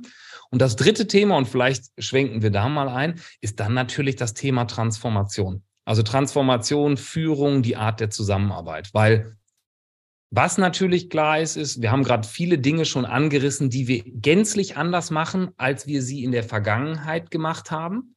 Und das erfordert, bei BMW wird man sagen, Umparken im Kopf. Also das erfordert ein ganz anderes Umdenken, ganz andere Art von Unternehmensführung, Strukturen und Arbeiten. Und das ist so das dritte große Thema und das Brett, wo ich sagen würde, da bohre ich gerade, also ich ja. und die ganzen Badenova-Kolleginnen und Kollegen natürlich zusammen, da bohren wir gerade dran. Ich vermisse einen Punkt dabei. Mhm. Äh, andere Stadtwerke oder die Branche ähm, hat halt so neben allen anderen Themen der operativen Abwicklung, der Preisbremse, da spreche ich jetzt mal gar nicht davon. Das halt ja aber auch noch durch die Branche nach, dass das da immer noch weitergeht. Aber das eine Thema, was ich jetzt vermisse bei dir ist, dass du sagst, wir müssen massiv versuchen, uns Flächen zu sichern, damit wir da ganz viele PV-Freiflächenanlagen und Windkraftanlagen drauf bauen müssen. Und das ist da oft, wird gesagt, es ist schwierig, die Flächen zu finden. Ich kann gar nicht so groß investieren. Ist das nur auf einer anderen Liste, weil ihr seid ja zu zweit. Äh, genau, so ist das. Ja, so okay. Das. Ähm, vielleicht da kurz ja.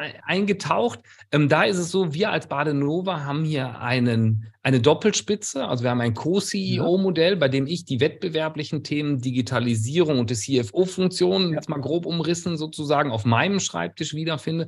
Und mein geschätzter Kollege Heinz-Werner Hölscher drüben im Büro die infrastrukturellen Themen Richtung Kunde, Kommune vor allen Dingen im Fokus hat. Und, und natürlich ganz klar, da sind diese Themen auch natürlich auf dem Schreibtisch. Und das sind auch Themen, die uns gemeinsam beschäftigen. Weil wichtig, Doppelspitze heißt ja nicht, wir haben zwei Spitzen nebeneinander, so wie gerade so von den ja. Schreibtischen ja. charakterisiert, sondern wir arbeiten da als Team zusammen an der Energie- und Wärmewende mit diesen besagten unterschiedlichen Fokuspunkten. Mhm. Von daher, natürlich ist das auch bei uns ein großes Thema, ganz klar. Erneuerbaren Ausbau. Alle rufen jetzt danach und sagen, jetzt müssen wir aber, wir brauchen mehr Windkraftanlagen. Und da sind wir vielleicht auch bei dem Diskussionspunkt von vor einer Stunde. Ja, so einfach ist es nicht. Man muss sich Flächen sichern, man muss Genehmigungsprozesse durchlaufen, bis dann endlich eben eine Windturbine äh, installiert ist und hier guten grünen Strom produzieren kann, ist es eine ganze Reise und da beschäftigt uns als Badenova natürlich auch das, was viele andere Energieversorger beschäftigt. Weil das ist ja eigentlich mit dem, mit dem Klimaziel im Hinterkopf ist das natürlich der größere Hebel, ne, um schnell skaliert große Flächen voll zu pickeln. Als natürlich ist es auch gut, wenn in der, in der Stadt ähm, alle das, aber in der Summe kommt man da natürlich schneller voran. Ja, Beim Plattformthema nochmal die Frage, es ist ja, also dieses Plattformthema ist ja mega teuer auch, ne? Also wenn man rückblickend guckt, wie die alle entstanden sind, dann sind da immer richtige Millionen, Milliarden Investitionen auch dahinter, vor allen Dingen Marketing, das so Ebay-mäßig, das in die Köpfe zu kriegen. Gibt es vor allem nicht manchmal auch so die, die, die Stimmen, die sagen, sag mal, ähm, Hans-Marti, das mit deiner Plattform und Silicon Valley, wir wissen ja, dass du daherkommst, aber das ist doch ein bisschen groß für uns hier, oder? Da, mach doch die Region und mach nicht diese große Plattform und alle und dann es ist Service. So, gibt's da ja. auch so Stimmen? Ja, also wenige. Zum Glück wenige. Ja. Da freue ich ja. mich sehr drüber. Könnte ich gleich mal hingehen. Ich glaube, eine Lösung ist die, die wir vorhin ja angesprochen haben. Also ich hätte fast erstmal widersprochen, weil es ja. wird extrem teuer. Natürlich, wenn ich als Badenova sagen würde, ich räume jetzt bundesweit den Markt auf dann wird es richtig teuer. Unser Ansatz zu sagen, wir bauen eine Plattform, die nutzen wir für Badenova in unserem Marktgebiet und diese Plattform replizieren wir an andere Energieversorger, teilt natürlich ein Stück weit die Plattformkosten, auch bei all den Nutzern, die wir hoffentlich bald mhm. haben. Und dann ist es für uns als Badenova ein auskömmliches Geschäftsmodell, aber führt vor allen Dingen dazu, dass wir eine Plattform haben, die State of the Art ist, die uns im Marktgebiet günstig und wettbewerbsfähig unsere Kunden versorgen lässt. Das als kurzer Exkurs. Aber ich bin natürlich bei dir. Wir haben natürlich mit unseren Stakeholdern auch die Diskussion, wie gehen wir dieses große Thema Energie- und Wärmewende, wie gehen ja. wir es an?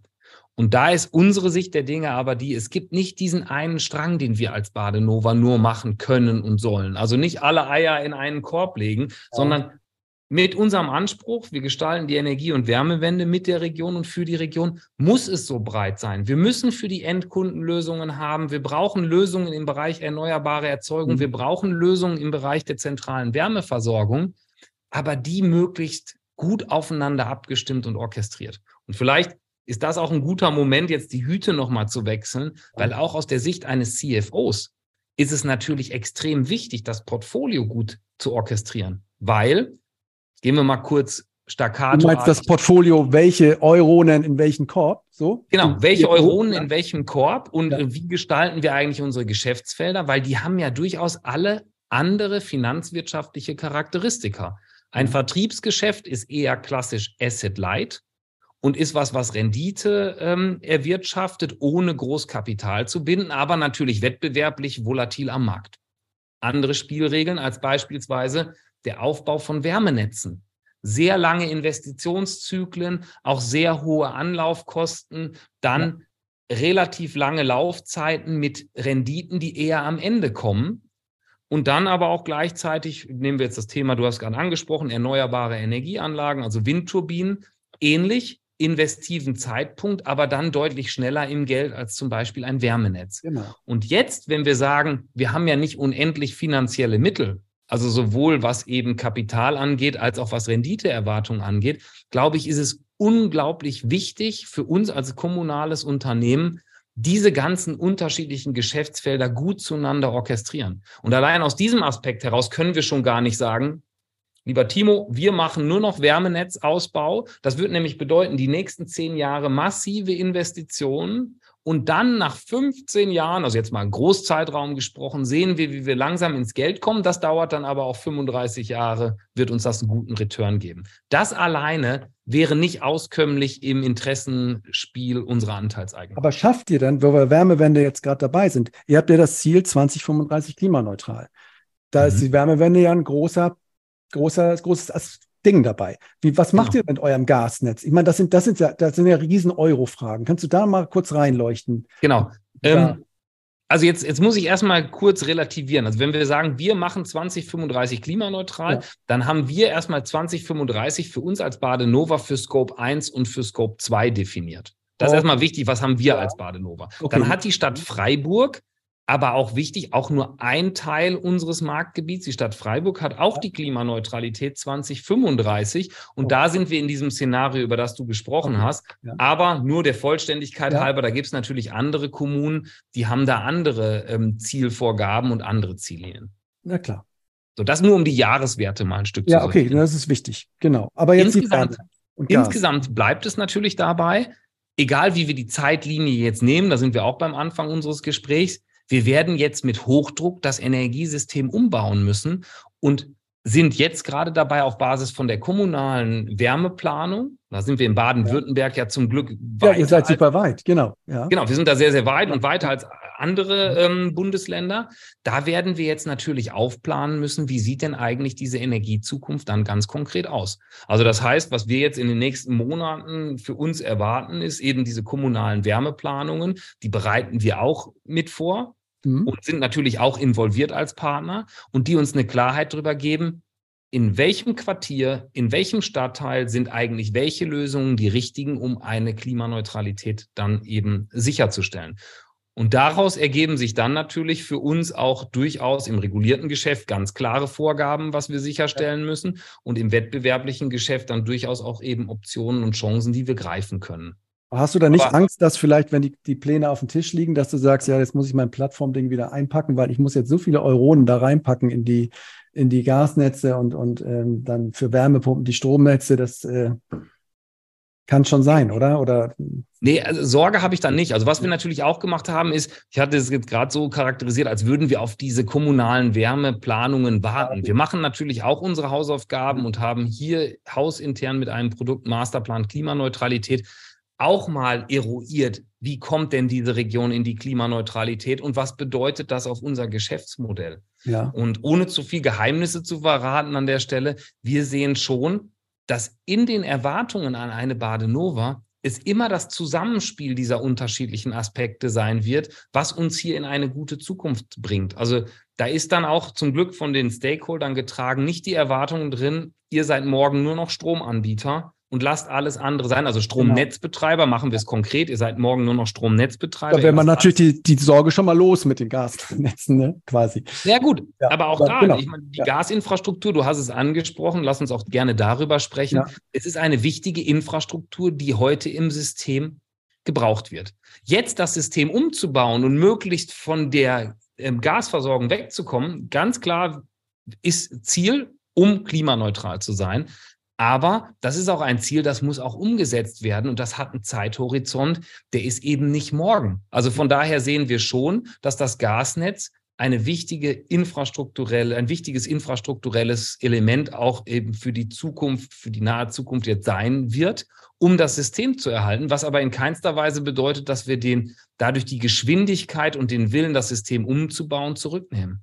Mhm. Nur, ich glaube, da muss man auch genau hingucken, was sind denn die Zeiträume, mit denen man dann eben mit zum Beispiel zentralen Wärmenetzen oder auch Wärmepumpen dann sich so sukzessive aus diesem fossilen, ähm, aus diesem fossilen Molekül zurückziehen kann. Und gleichzeitig muss man überlegen, ob es nicht andere Moleküle gibt, die das dann ersetzen können. Und dann sind wir natürlich bei dem Thema grüne Gase, dann sind wir bei dem Thema Wasserstoff. Und auch das will natürlich alles mitgedacht werden. Aber man sieht schon, und das ist vielleicht die Quintessenz auch, vielleicht auch für die Zuhörerinnen und Zuhörer nichts Neues. Es gibt halt nicht diese eine Silver Bullet. Also das Energiesystem von morgen mhm. wird bottom-up zum Großteil entstehen, also eben von einzelnem Haus über Quartierslösungen, über Lösungen für Straßenzüge und wird quasi sich bottom-up raus, bottom mhm. raus gestalten und wird deutlich heterogener sein als das Energiesystem, was wir in der Vergangenheit haben. Ja, aber top-down kommt halt die Vorgabe, wir sind, in, wir sind in zehn Jahren auf dem Mond. Und da steht dann, wir sind 2035, ist hier, ist hier, kein, so ist, ist, ja, ist ja kein fossiles Gas mehr drin. So. so. ist das. Und das machen ja die wenigsten, dann zu sagen, ja, die, ergebnisoffen kann das ja auch alles sein. Wir können alle Wege. Aber das die einzige Maß oder die, wonach ich das bewerte, ist, zahlt es darauf ein, dass ja. ich 20, 30, 35 das habe. Und diese Rechnung machen manche, glaube ich, nicht so ehrlich, weil da oft noch Deltas drin sind oder so, ähm, man sagt immer so, ähm, ja, so Dehnungslücken oder einfach so, ne? Wo, da muss noch was passieren. Hex, Hex, da passiert ja, ein Wunder, sag ich mal. Richtig. Aber jetzt kommt so ein bisschen wahrscheinlich meine Silicon Valley-Prägung mit dazu. Ja. Ich bin, ich habe ja drei Jahre in Kalifornien. Genau. Gehen wir mal in deinen Weg rein. Genau, weil ähm, ich habe noch die Frage notiert, eben von eben, also für, für, das Protokoll, wo steckst du gerade fest? Aber ich habe ja auch die Frage, wo kommst du eigentlich her? Genau. Und Valley genau. ist, glaube ich, ein wichtiges Ding bei dir. Ja. Ähm, ja, da, da, bist du, glaube ich, in so einer Art Zaubertrank auch so ein bisschen gefallen, der dich irgendwie in meiner Wahrnehmung auch so ausmacht, wie du jetzt rüberkommst. Positiv. Genau. Also ob es Zaubertrank ist, das sei einmal dahingestellt. Ja. ja. es war zumindest ein anderes Getränk als das, was es üblicherweise so gibt. Halten okay. wir das mal so fest. Okay. Nee, ich nehme noch mal erstmal kurz dieses Silicon Valley Mindset mit ja. zu dem Punkt, den glaube ich, den sollten wir auf gar keinen Fall verlieren. Und dann gucken wir gerne, was ich da so erlebt habe. Ja, in unserem, in unserer Rückwärtsdramaturgie dieses sehr sympathischen okay. Gesprächs. Ähm, also was mir wichtig war, war Folgendes. Ich im Silicon Valley bin ich anders geprägt worden. Also da habe ich viel exponentielle Technologie gelernt und gesehen ja. und erfahren dürfen. Zwei Jahre warst du da oder wie, wie lange? Drei Jahre war ich dort. Okay, alles klar. So, mhm. und da gibt es ja das Gesetz von Moore. Also Moores Law ist ja mhm. eben diese exponentiellen Entwicklungen. Ja. Und da ist es oft so, dass sich Dinge, die man sich am Anfang des Prozesses nicht vorstellen kann und die sich dann sehr, sehr langsam entwickeln, auf einmal diesen Turning Point haben. Das Schachbrettding, ne? ja. Gibt die Schachbrettlogik, die Seerosen, die sich jeden ja. Tag verdoppeln, ja. ja, 90 Tage brauchen und Oder am 89. Tag ist der Teich halb bedeckt, ja. am 90. voll. Genau Oder das. Corona halt auch, wenn man nochmal ein negatives Beispiel da nehmen will. Genau. Okay. Oder halt auch Corona. Das Wichtige, was ich da damit hervorheben wollte, ist das, Natürlich ist das für uns jetzt ein Ziel, diese Klimaneutralitätsziele, bei denen wir sagen, boah, mit dem, was wir heute sehen können und denken und auch vielleicht in dieser linearen Fortschreibung, da, da werden wir vielleicht an diesem Ziel vorbeirauschen. Komma aber. Bei wie vielen Dingen haben wir gesehen, dass auf einmal sich diese Turning Points einstellen, auf einmal Dinge möglich werden und sich mit einer exponentiellen Geschwindigkeit entwickeln und eine Leistungsfähigkeit haben, die wir vor wenigen Jahren noch gar nicht gedacht haben. Ich mache mal ein konkretes Beispiel. Wenn ich heute auf die Straßen gucke, fahren da extrem viele Elektroautos rum. Vor fünf Jahren, das war ungefähr die Zeit, als ich aus Kalifornien zurückkam, habe ich noch viele Leute getroffen, die zu mir gesagt haben, Elektromobilität wird sich nicht durchsetzen. Da gab es sowas wie Range Anxiety, also dieses, wie, wie lang kann ich eigentlich fahren und gibt es eine Stromtankstelle? Schon fünf Jahre später würden die meisten Leute sagen, also so ein richtig reales Problem ist das eigentlich schon nicht mehr. Hätten wir uns vor fünf Jahren das gedacht, dass es so viele Elektrofahrzeuge gibt? Wahrscheinlich nicht. Hätten wir vor fünf Jahren geglaubt, dass Volkswagen, BMW, die großen Autobauer dem Verbrenner fast in einer nahen Zukunft den Rücken kehren? Wahrscheinlich nicht. Aber durch diese Ziele oder durch die Entwicklungen, es sind jetzt immer eine Mischung aus Zielen und Entwicklungen, war es dann auf einmal möglich. Andere Beispiele liegen gerade auf unserem Tisch. Dieses iPhone hat mehr Rechenpower als eine Apollo 13 Kapsel. Und übrigens, dieses iPhone hat in kürzester Zeit das TomTom-Navigationssystem abgelöst, ja, hat in kürzester Zeit die Digitalkamera früher mit der SD-Karte abgelöst, ist alles jetzt hier drin. Und übrigens, Festnetztelefone hat es vielleicht auch an vielen Stellen abgelöst. Was will ich sagen? Ich glaube daran, dass wenn wir uns dieses Ziel trotzdem vor Augen halten und sagen, Stand heute habe ich noch keine Lösung, glaube ich, dass wenn wir alle mit Vollgas auf dieses Ziel hinarbeiten, sich Lösungen ergeben werden, wo wir nach wenigen Jahren sagen werden, hat keiner kommen sehen, aber toll, dass auch da exponentielle Technologie ihr Wunder vollbracht hat. So, das mal das Petitum dafür. Ja, finde ich, da bin ich voll dabei ein Aspekt ist für mich so, dieses Moore'sche Gesetz ist natürlich diese digitale Szene, wo ja. digital, also nicht so ja. Asset ist ein, ein Einschlag, aber ich finde es trotzdem gut. Dann denke ich aber, dann, dann stellt euch doch auch alle hin, ihr Führungspersönlichkeit in Politik, in Unternehmen und sagt, wir bleiben bei den 1,5 Grad. Das ist das Ziel. Ja, 20, 30, 1,5. Und eiert nicht so rum mit 35 und vielleicht nur die Hälfte so Bums, sondern du. Toll. Ähm, aber Bin das ich ganz dabei. Ja nicht, ne? Das passiert ja nicht, weil nicht alle waren im Silicon Valley offenbar. Und nicht alle glauben an dieses ähm, Exponentielle, ne? Dieses, ja, klar. Ja. Aber da bin ich ganz bei. Und Timo, da würde ich auch immer sagen, diese Ziele-Diskussion, die war auch lange Zeit sehr, sehr verschroben. Also wir haben uns in Jahresscheiben überboten und haben ja. Äh, Diskussionen geführt, was ist das richtige Ziel. Ich glaube, die Konsequenz war immer die, wir müssen jetzt mit Vollgas handeln. Ja. Egal was das Ziel ist, also jetzt mal übertrieben gesprochen, wir müssen mit ja. Vollgas handeln. Wie erreicht man das? Ja, meistens mit einem ambitionierten Ziel, was möglich, aber nicht unerreichbar erscheint. Und das muss man hochhalten. Und dann sind wir wieder im Silicon Valley, ja, so nach dem Motto, at least you land on the moon when you ja. shoot at the stars. Ja, also so nach dem Motto, wir sind zum Mond gekommen, weil wir auf die Sterne gezielt haben. Ja. Muss man, glaube ich, auch manchmal hochhalten, weil sonst öffnet sich eine Tür von naja, vielleicht ist es doch eher 2045. Ja, wenn es dann 2050 wird, ist es auch nicht so schlimm. Und dann führt das ja meistens dazu, dass man, um mit diesem Bild von vorhin zu bleiben, langsam den Fuß vom Gaspedal nimmt und sagt, ja, wenn es 2045 ist, dann können wir uns auch nächstes Jahr damit befassen. Und ich glaube, das darf nicht passieren. Findet sich das aber in eurem Zielbild wie, wieder? Ich meine, ich habe da mal so reingeguckt, da steht dann halt oft, wir gestalten. Ja. Und ähm, da gibt es natürlich ganz viele Weichmacher auch da drin. Super. Ich weiß auch, warum das so ist. Also ist ja klar, es sind ja Stakeholder. Aber findet sich das irgendwo bei euch ja. wieder, ähm, dass du sagst, hier, ich bin, wir machen Moonshot hier, wir machen. Total. Und jetzt kommt der Punkt, Jetzt gehen wir doch noch mal einmal kurz die Detour ja, zu dem Egal. Thema Transformation. Ja. Ich hatte gesagt, das ist so ja. das Thema, was bei mir auf dem Tisch liegt. Also jetzt akut auf dem Tisch liegt als eins, wo ich sage, da bohre ich an diesem Brett. Ähm, das ist ja nicht nur das Zielbild. Das Zielbild ist für uns der Anspruch, der Fixpunkt, der Nordstern. Gibt uns Orientierung und Energie. Aber in einem geschlossenen Managementsystem darf das ja nicht dabei bleiben. Wir dürfen ja nicht nur sagen, wir gestalten die Energie- und Wärmewende bewusst fuzzy, weil nochmal, ja, das muss ja ein Orientierungspunkt sein und Energie geben. Übrigens, deshalb ist dem, dem Zielbild ja auch vorgestaltet für eine lebenswerte Zukunft. Aber was, was ist das Ziel? Kannst du es mal vorlesen? Was, was ja, also das Zielbild von der Badenova lautet, für eine lebenswerte Zukunft gestalten wir die Energie- und Wärmewende mit ja. der Region, für die Region. Und das, das ist unser Zielbild. Hat das für dich sowas wie We are landing on the moon in 10 years? Ist das so dieselbe Energie, die da für dich, also ich denke immer so, ja, mach doch ein bisschen dicker. Also so. Ja, na klar. Aber mhm. das kommt, das ist erstmal für mich die Orientierung und das gibt okay. mir Energie, weil ich sage, für eine lebenswerte Zukunft. Wir haben es bewusst weich gehalten, weil 1600 Badenova-Mitarbeiterinnen und Badenova-Mitarbeiter sagen ja bewusst, ich gestalte das in meinem Kopf für mich aus. Wenn ich dieses Zielbild sehe, sehe ich meine zwei Jungs, ja, elf und neun Jahre halt heute, und da sage ich, für eure Zukunft gehe ich jeden Tag zur Arbeit und gib Gas. So, mhm. jetzt bin ich bei dir. Dabei können wir es nicht belassen. Das heißt, hier drunter haben wir natürlich auch ein Gedeck von Strategien. Also wir haben für die einzelnen Geschäftsfelder gesagt, wenn das unser Fixstern ist, how to make it happen. Und da sind dann natürlich strategische Überlegungen und Zielrichtungen feingliedrig ausgeplant für das Endkundengeschäft, für das Wärmegeschäft, für die Erneuerbaren, für das Netzgeschäft, die das Ganze, und jetzt kommt's, in einer strategischen Roadmap, wird man sagen, tiefer legen.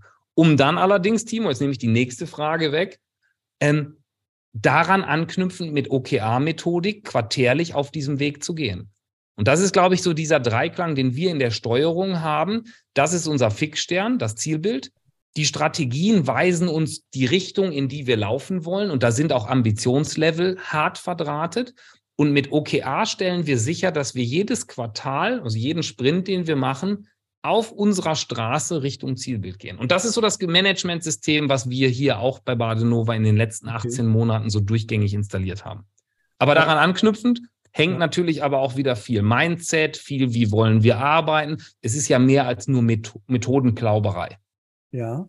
Ähm, gut, das ist euer Fixstern. Also ich, bei mir ist immer so, das funktioniert natürlich immer, aber wenn man sowas liest, ne, wenn ich, wenn, wenn es mir Energie geben muss, und das ist vielleicht bei anderen Menschen auch anders, muss ich sagen, dann muss das irgendwie so was bei mir auslösen. Ich sag mal, ihr seid doch verrückt.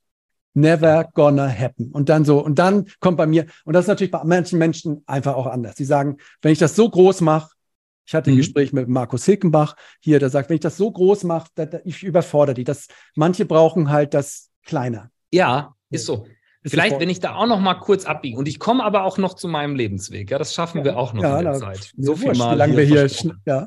Oder auch nicht und dann machen wir es ein anderes Mal in einer anderen Location. Ich habe Zeit. Aber eine Sache ist mir noch wichtig. Wir haben dieses Zielbild damals, also diesen Prozess, wo wir gesagt haben, wer sind wir, wer wollen wir sein den haben wir hier vor ungefähr 18 Monaten gestartet und den haben wir mit einem Großteil der Badenova-Kolleginnen und Kollegen entwickelt. Also jetzt habe ich kurz gezuckt mit einem Großteil, meint natürlich nicht alle auf einmal, wir nehmen Zettel und Stift und überlegen was, sondern wir hatten einen Prozess, bei dem wir gesagt haben, wir wollen uns der Frage widmen, wer sind wir, wer wollen wir sein, was ist unser Ziel. Und da haben wir in verschiedenen Ausprägungen und ähm, Volumina auch natürlich Kolleginnen und Kollegen aus der Badenova mit dazu genommen, aus allen Hierarchiestufen, aus allen Fachbereichen und haben quasi gemeinsam uns dieser Frage gewidmet, was ist dieses Ziel? Das, was wir gerade vorgelesen haben, ist das Produkt, was dabei rausgekommen ist, bei dem das Gros der Kolleginnen und Kollegen gesagt haben, das ist für mich hinreichend genau, dass ich es in meinem Kopf für mich mit Leben füllen kann.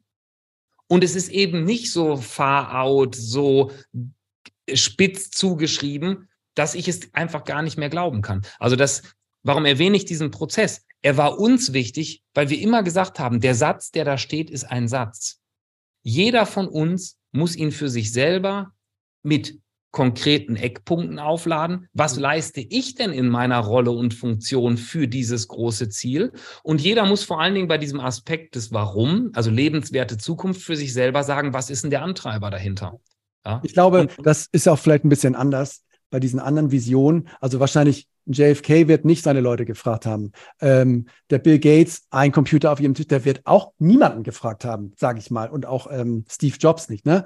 Ähm, nee, das ist genau. auch mal ein bisschen, der, der, der Vergleich passt dann auch manchmal. Oder aber ich glaube auch da, da sind wir dann so in der hohen Kunst der ähm, Management-Methodik. Was ist ein Purpose? Was ist eine Vision? Was ist vielleicht auch ein Marketing-Claim? Was ist ein persönliches Statement? Ja, ähm, wenn du mich fragst zum Thema Energiewende at Home, würde ich es ja auch nicht so hinstellen, sondern im Sinne von JFK hätte ich sowas gesagt wie ein Solarpanel auf jedem Dach im Marktgebiet. Genau. Das ist mein Ziel bis in ja. fünf Jahren.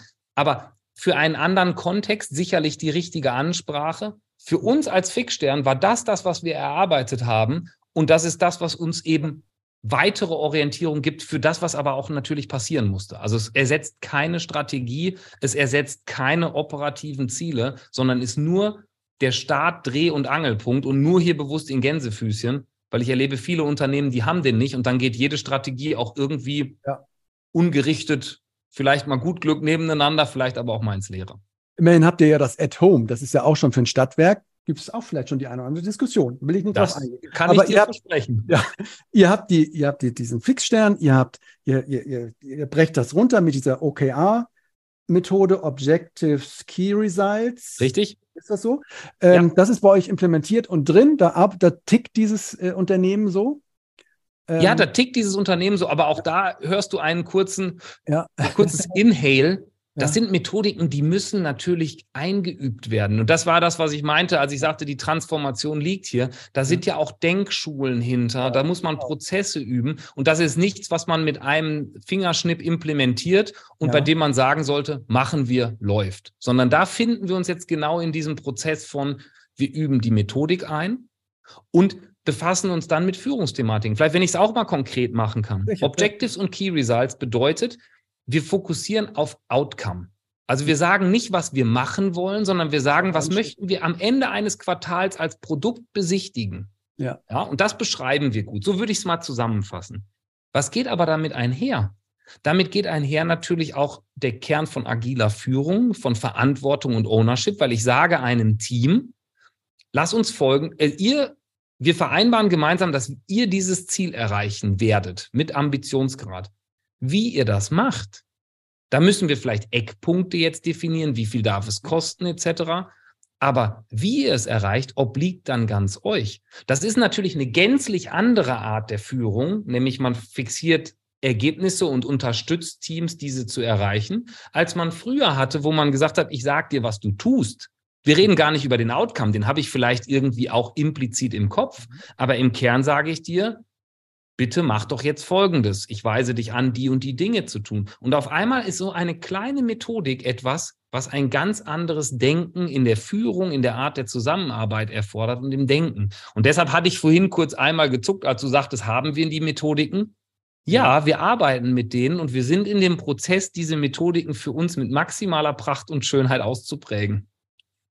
Ähm, okay, das heißt also, ähm, ihr habt diese OKRs, äh, du, du formulierst als, ich weiß nicht, bist du dieser Servant Leader? Du bist dieser Servant Leader, der einen gewissen, ähm, wie nennen wir, also was hast du gesagt? Impact? Nee, was ist nicht? Outcome. Outcome. Du, du definierst ein Outcome und die Organisation, die Teams machen sich auf den Weg und gestalten den Weg aber selber und du bist nur derjenige, der die und sie unterstützt und Hürden aus dem Weg räumt. Ist das, zeigt dir das schon? Ich würde ein paar Sachen korrigieren, vor allen Dingen ja. würde ich das nur rausnehmen, weil dieses. Ja, genau, nee, das nehme ich auch schon selber raus. Ja? Okay. Mhm. Ähm, nee, es ist ähnlich. Also, was wir natürlich machen, ist, wir überlegen uns in unserem Leadership-Team immer gemeinsam, bevor wir in so einen Sprint gehen, was sind die Themen, die uns nächstes Quartal besonders fordern werden. Du hörst, jetzt sind wir noch nicht bei dem Outcome-Thema, weil wir starten dann einen eher dialogischen Prozess, bei dem wir sagen, was wäre denn ein guter Outcome, um dieses Ziel zu erreichen? Machen wir es wieder an dem Beispiel Energiewende at Home. Jetzt kann man sagen, Energiewende at Home soll im nächsten Halbjahr skalieren. Ja. So. Das besprechen wir dann zum Beispiel mit allen dafür wichtigen Bereichen und sagen, wie kann das denn aussehen? Was heißt denn skalieren? Was trauen wir uns zu? Wie viel Handwerker wollen wir mehr haben? Wie viel Hardwarepartner? Wie viel ja. Solar Panels wollen wir auf den Dächern haben. Ja. Und das ist ein Prozess, der findet sehr kollaborativ und gemeinschaftlich statt. Ist mir deshalb so wichtig, weil wenn ich hingehen würde und würde sagen, 10.000 Solarpanels bis Ende des Jahres, keine Widerrede, das mache ich so, kann es ja sein, dass Teams sagen, total unrealistisch, unmotiviert gehen sie gar nicht diese Reise mit. Ja. ja. Ist es so, bei OKRs ist auch ein Erfolgsfaktor, so wie ich es verstanden habe, dass die Ziele und damit ehrgeizige und ambitionierte Ziele rauskommen, dass es auf keinen Fall an irgendeine Bonusvereinbarung geknüpft ist. Ganz genau. Ist das, das ist so, das machen wir auch. Genau, genauso machen wir es. Es ist bei uns nicht an die Bonusvereinbarung explizit geknüpft, sondern wir sagen, wenn es dem Unternehmen gut geht, geht es den Mitarbeitern gut. Aber das ist die Ebene, auf der wir sind. Es ist nicht so, dass wir sagen, wir messen dich an dem Erfolgsgrad von Objectives und Key Results. Okay. Und wichtig zu diesem Beispiel zurück. Es ist ja wichtig, dass man gemeinsam erarbeitet, was ist ein gutes Ziel, was ist ein ambitioniertes Ziel, was ist möglich. Und da möchte ich in der OKR-Definition bewusst auch die Teams einladen, offen, aber auch wieder mit so einem sportlichen Ehrgeiz zu sagen, was trauen wir uns zu? Ah, machen wir noch ein bisschen obendrauf. Wenn folgende Rahmenbedingungen ergänzt wird, dann ist vielleicht mehr möglich. Und dann kommt man in diesen Austausch und erarbeitet gemeinsam dann Objectives und Key Results. Ja. Das ist, glaube ich, ein ganz wichtiger Teil dieser Methode, weil sonst ist es sehr stark, ich gebe Ziele vor, dann sind wir in den, in den Managementsystemen von früher.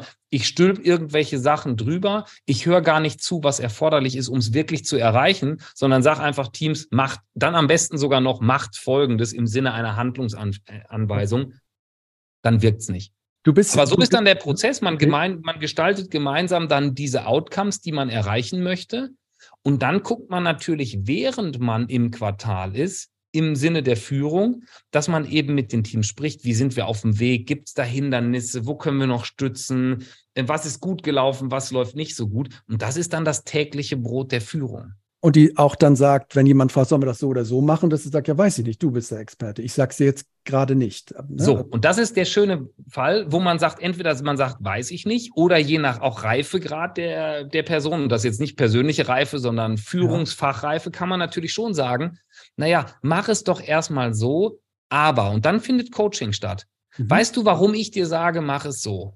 Ich habe folgende Überlegung. In dem nächsten Reifegrad geht man vielleicht hin und sagt, ach, du hast A und B als Alternative. Was würdest du denn machen? Also komm du doch mal mit einer Lösung und dann bin ich bei dir und idealerweise sagt man nachher auch, mhm. jetzt hast du so viel Coaching erfahren, du brauchst gar nicht mehr fragen, mach, ja. weil du weißt, was dein Rahmen ist. Wenn du sicher bist, mach. Und dann gibt's immer, da kommt wieder Silicon Valley zum Tragen, dann gibt's immer zwei Outcomes. Entweder sind wir erfolgreich oder wir haben was gelernt. Und Mhm. Ja, von daher lasst uns mutig gute Entscheidungen treffen, um entweder erfolgreich zu sein oder zu lernen und dann nachzujustieren.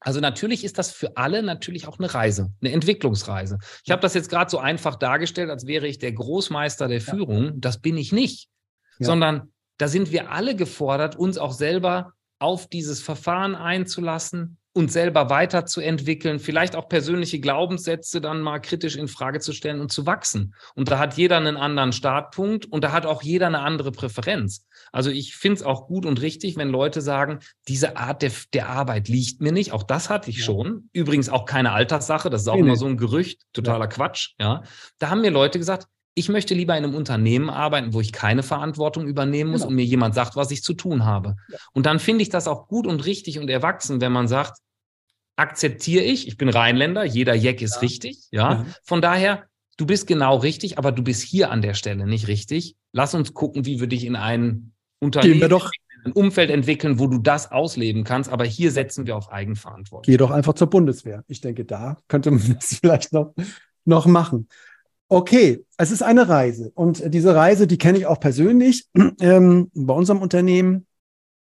Und ähm, man will ja dann so eine neue Kultur, sage ich mal, ähm, möglich machen. Ne? Und mhm. ähm, Jetzt ist immer meine These dabei, und vielleicht musstest du das auch tun, dass so eine neue Kultur nur entstehen kann, wenn du auch so ein paar harte Faktoren veränderst. Also jetzt in ein Unternehmen reinzukommen, ich, du bist ja auch noch nicht mega lange da, das vielleicht als Pyramide da jetzt schon auch lange mhm. rumsteht, wie alle Unternehmen, und zu sagen, wir machen jetzt agile und OKRs und dass die Pyramide dreht sich um, die Führungskräfte sind anders. Und das lebe ich jetzt einfach mal so vor und hoffe, dass das dann geht. Das ist ja äh, wahrscheinlich, ja, da muss noch ein bisschen mehr dazu. Und oft habe ich dann gehört, ja, wir müssen einfach, oder habe es auch selber erfahren, wir müssen harte Sachen verändern, wie es gibt keine Eckbüros mehr, es gibt keine, also so ganz banale, harte Sachen, es gibt kein, keine Wurst mehr in der Kantine. So, das ist jetzt aus einem anderen Bereich, aber ihr musstet ja auch sowas machen, dass ihr sagt, damit was Neues entstehen kann, müssen wir auch irgendwas Hartes verändern. Natürlich. Also ganz was klar müssen wir ja. machen. Ne, ja. Da habe ich auch gleich ein paar Beispiele zu. Ja. Ich glaube nur, man muss vor allen Dingen das Neue erstmal gut kommunizieren und erklären, weil das, was wir anders machen, hat ja die, die Hypothese zumindest in besser. sich, dass es uns ja. besser werden lässt, bessere Ergebnisse erzielen ja. lässt und uns zugutekommt. So, ja. das ist, glaube ich, das eine, eine Sogbewegung zu schaffen für das Neue. Aber ich bin ganz bei dir. Gleichzeitig muss man natürlich bei den Dingen, die uns daran hindern, auch ganz massiv ansetzen. Und so mache ich mal ein Beispiel. Wir haben zum Beispiel für uns erkannt, in den Geschäftsfeldstrategien, dass zukünftig das Energiesystem verflochtener ist. Ich habe vorhin gesagt, komplexer ist. Und daraus ergibt sich für uns relativ sachlogisch, dass wir zwischen den bisher noch sehr getrennten Bereichen stärker zusammenarbeiten müssen. Also da muss einfach eine größere Durchlässigkeit sein. Und wenn der eine Tiefbauer gerade hat, weil er Gasnetzarbeiten macht und nebenan braucht einer den Tiefbauer für Wärmenetzarbeiten, dann müssen wir gucken, dass wir voneinander wissen und das gut miteinander zusammenbringen. Eigentlich müsste das Ganze an Bundling weg, im Grunde. Ja, jetzt, da sind wir noch weiter. Aber solange ja, genau. das noch nicht ja. ist, ja aber, hm? arbeiten wir mit den Rahmenbedingungen, die wir haben und sagen aber zumindest, wir müssen uns doch anders austauschen.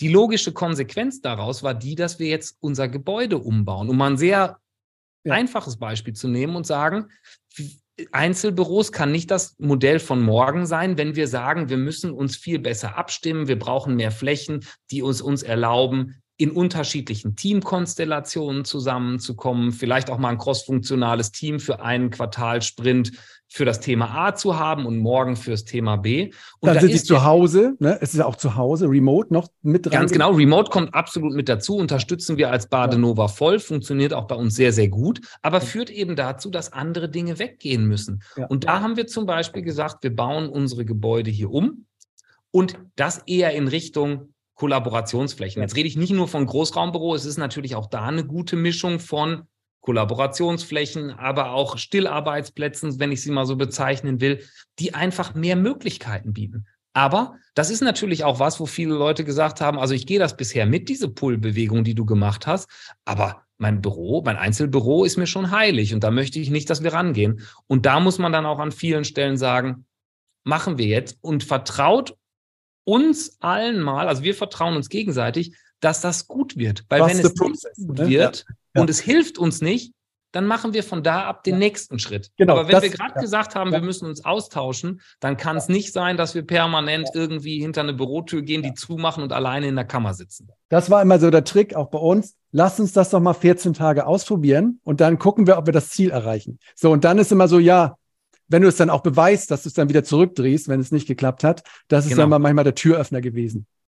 Aber da kommen wir jetzt gerade so ein bisschen von Höcksken auf Stöcksken, wird man im Rheinland das sagen. Das ist wohl so hier. Hm. Genau. Nee, aber das ist auch ganz wichtig. Ich glaube auch der Weggang von einer Konsenskultur zu einer Konsentkultur mhm. ist was, was man lernen muss. Was meine ich damit?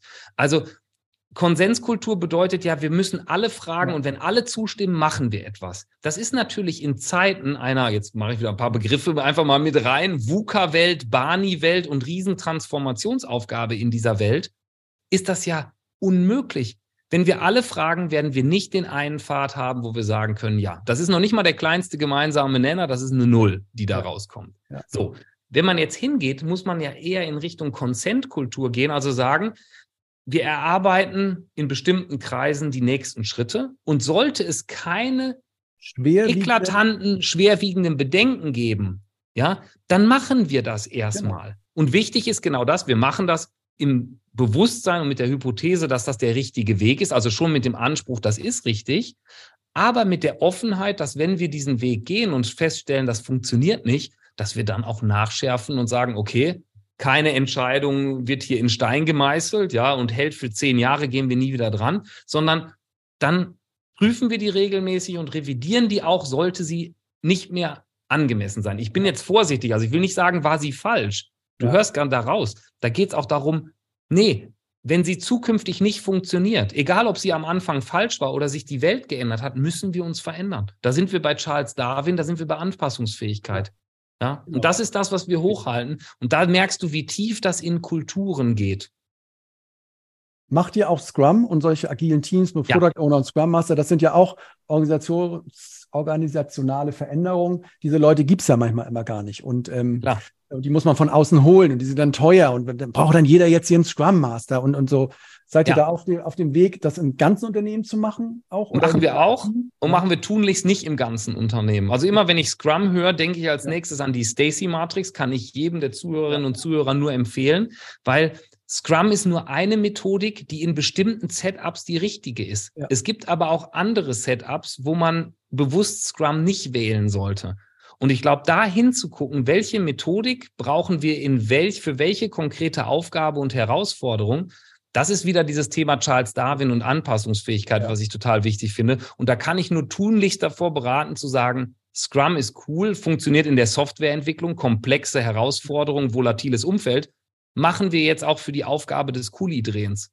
Nicht ja, machen. Aber, aber Umbau Energiesystem ist das Ganz genau. komplexeste, genau. das ist ja VUCA hoch 270, wo ich immer denke, es ist alles komplex. Also es gibt gar also es gibt dann, so ist das. Nicht, eurem und Laden noch irgendwas gibt, wo du sagst, Stacy, du, unterkomplex, einfach machen. Gibt's ja nicht. Genau. Insofern muss ja auch dann wieder nee. theoretisch alles Scrum sein. So ganz. Das, Genau, also es wird viel, viel mehr Scrum und Scrum-Methodik brauchen, ja. agiles Denken, agiles ja. Handeln. Ja, ob es dann Scrum ist oder andere Spielformen des agilen Methodenkoffers, sei, ja. sei mal dahingestellt. Da bin ich ganz bei dir.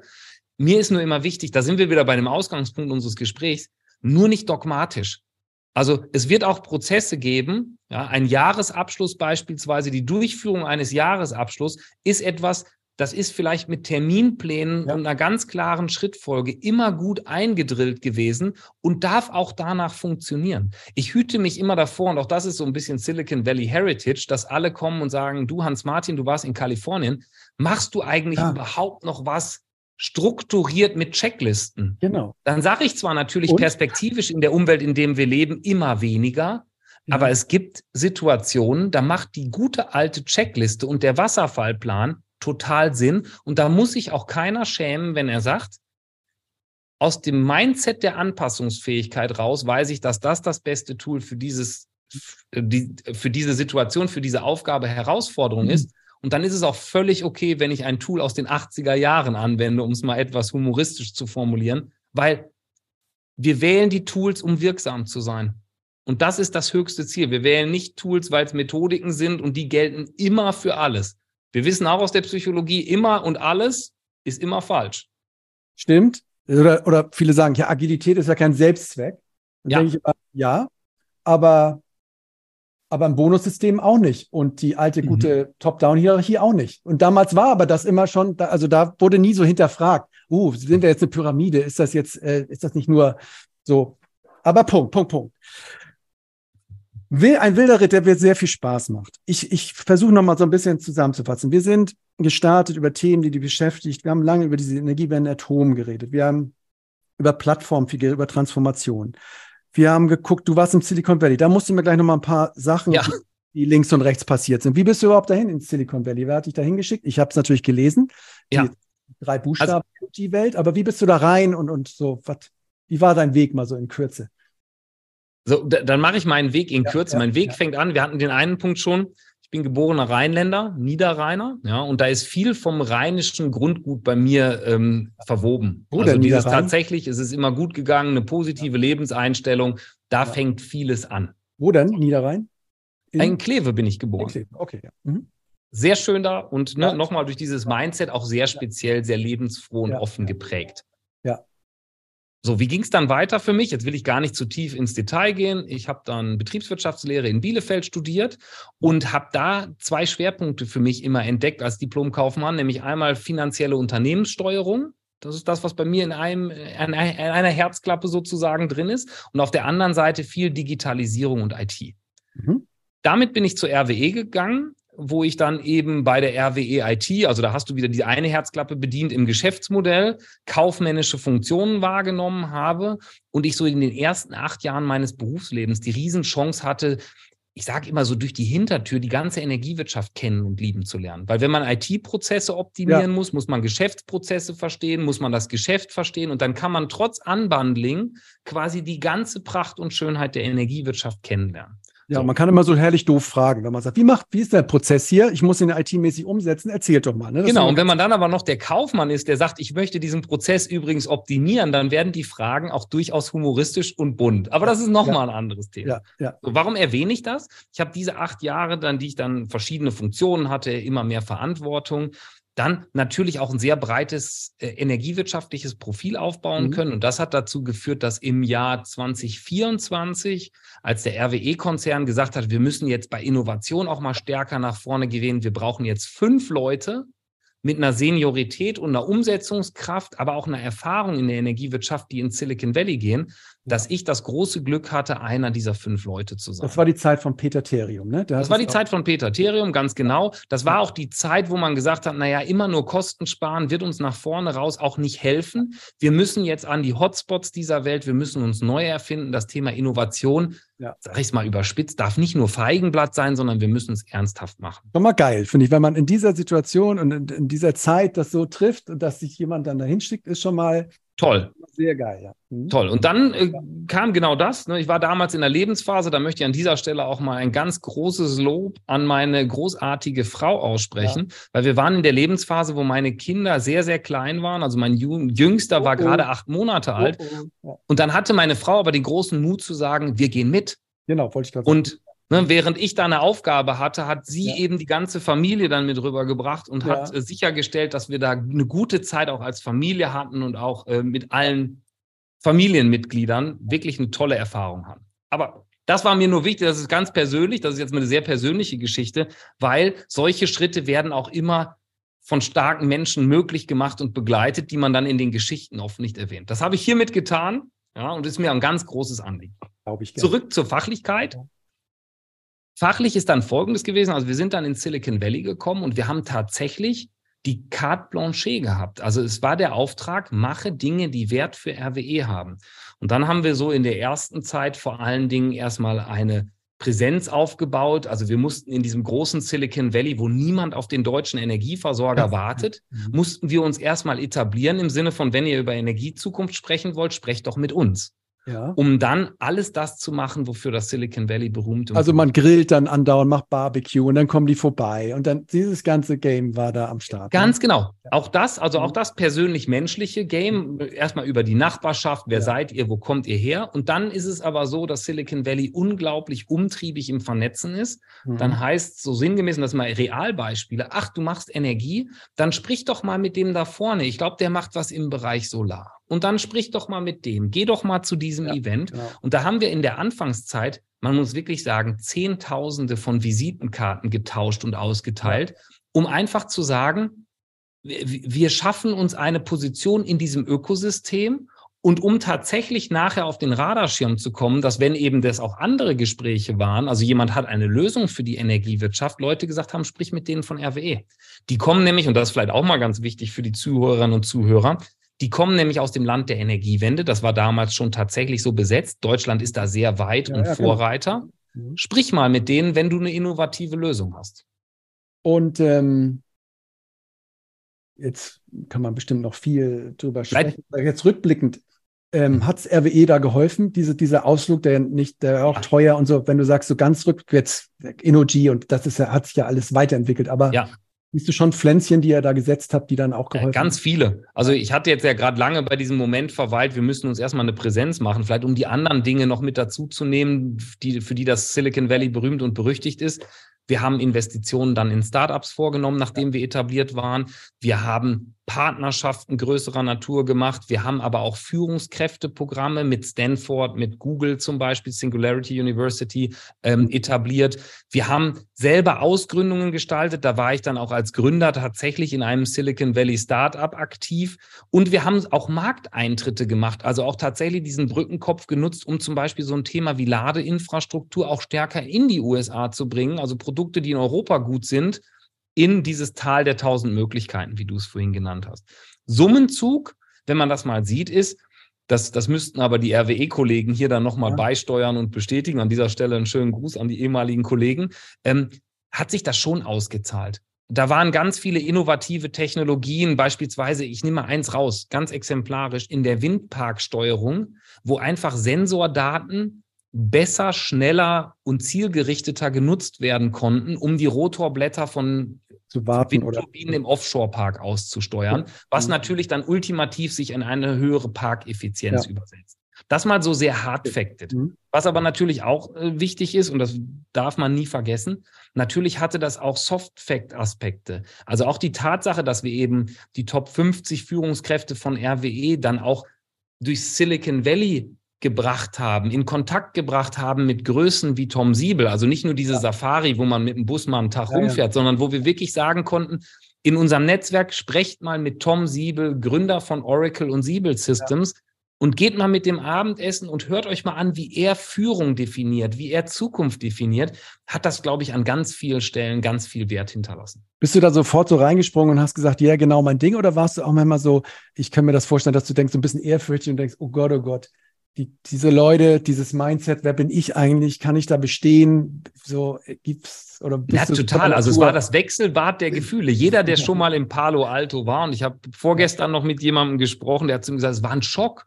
Ja. Ich habe gedacht, Silicon Valley, die Zukunft, da haben wir schwebende ja. Taxis, nur Drohnen. Und dann komme ich in einen Vorort von San Francisco, wie du gesagt hast, wo viel Einfamilienbebauung ist und Barbecue und wenig Technologie. Ja. Also das war durchaus das Wechselbad der Gefühle da ähm, in den ersten Erwartungen. Und dann ist dann natürlich auch viel, und das will ich nicht verhehlen, ich bin da selber nicht dogmatisch. Da ist viel, das muss man, das sollte man sich mitnehmen. Das muss man erleben, finde ich persönlich, und das prägt einen. Da ist aber auch ganz viel, wo man sagt, das habe ich gesehen, das habe ich verstanden, das würde ich nie so mitgehen und sehe ich überhaupt total anders. Ja. Also auch da gibt es Leute, die sind, das würde man so im Platten sagen, irgendwie auch spinnert. Ja. Und, ja. ja. oder auch zum Teil wird das Silicon Valley natürlich jetzt auch manchmal so ein bisschen kritisch gesehen.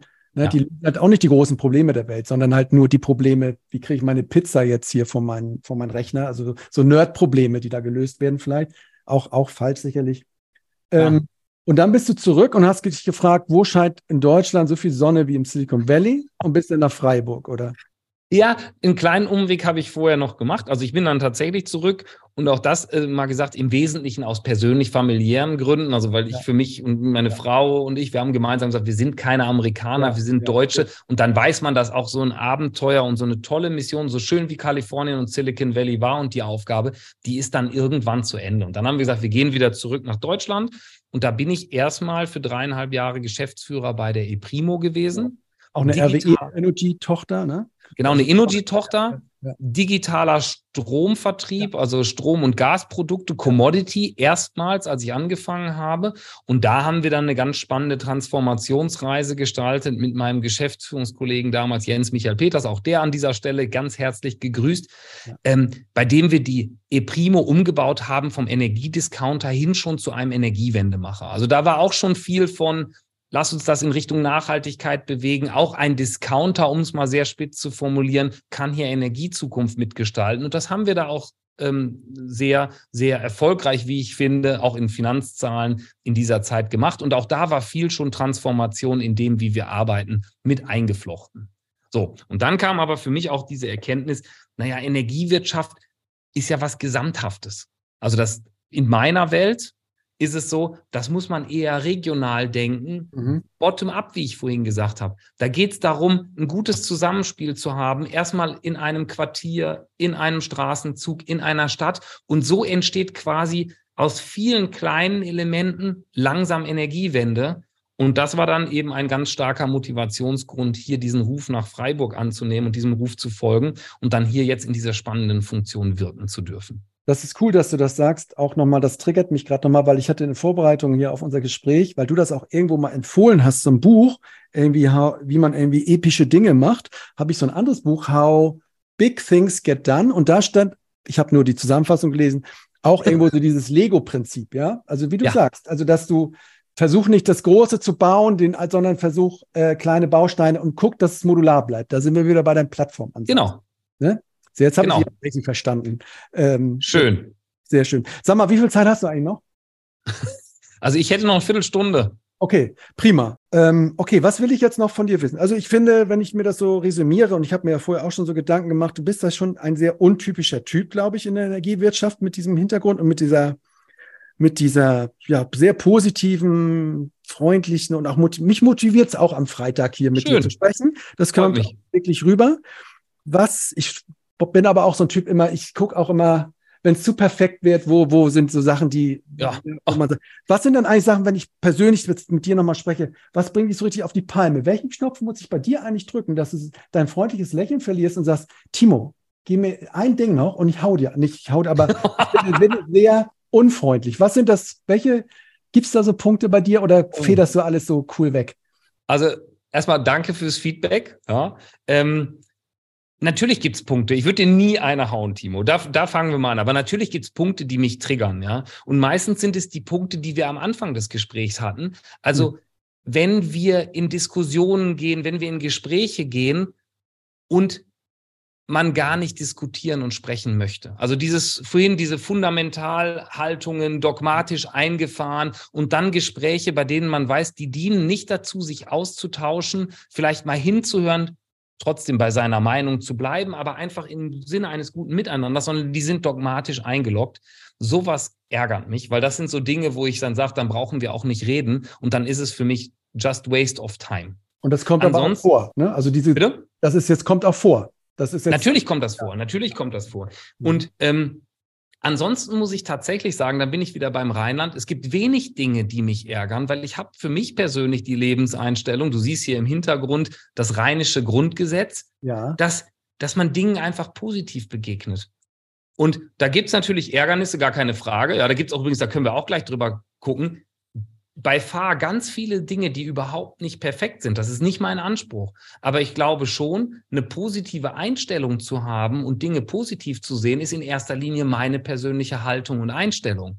Ja. Und ich entscheide mich, ob du mich aufregst oder nicht, hat mal jemand so schön ja. gesagt. Finde ich einen hervorragend schönen Satz. It's all in your mind, sagt mir immer meine Ja, das klingt ne? oft so, ja. Banal. Aber das, das ist mir tatsächlich, habe ich das so von, von meinem Elternhaus mitbekommen, die Dinge einfach positiv zu sehen und Dinge, die einfach total grundnegativ sind, die regen mich auf, die ärgern mich, die sortiere ich aber auch weg. Ja, genau, also gar keine sortieren. Frage. Ich komme aus dem Rheinland, aus Köln. Ich bin ja mhm. hier in Köln.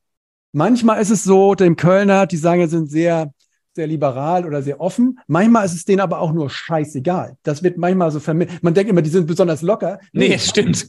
Egal. So, und da steckt auch eine gewisse Ambitionslosigkeit mal dahinter, wo man dann hier merkt, in Köln funktionieren viele Dinge nicht, weil die auch einfach, ja, ne? also manche Dinge zu egal sind vielleicht.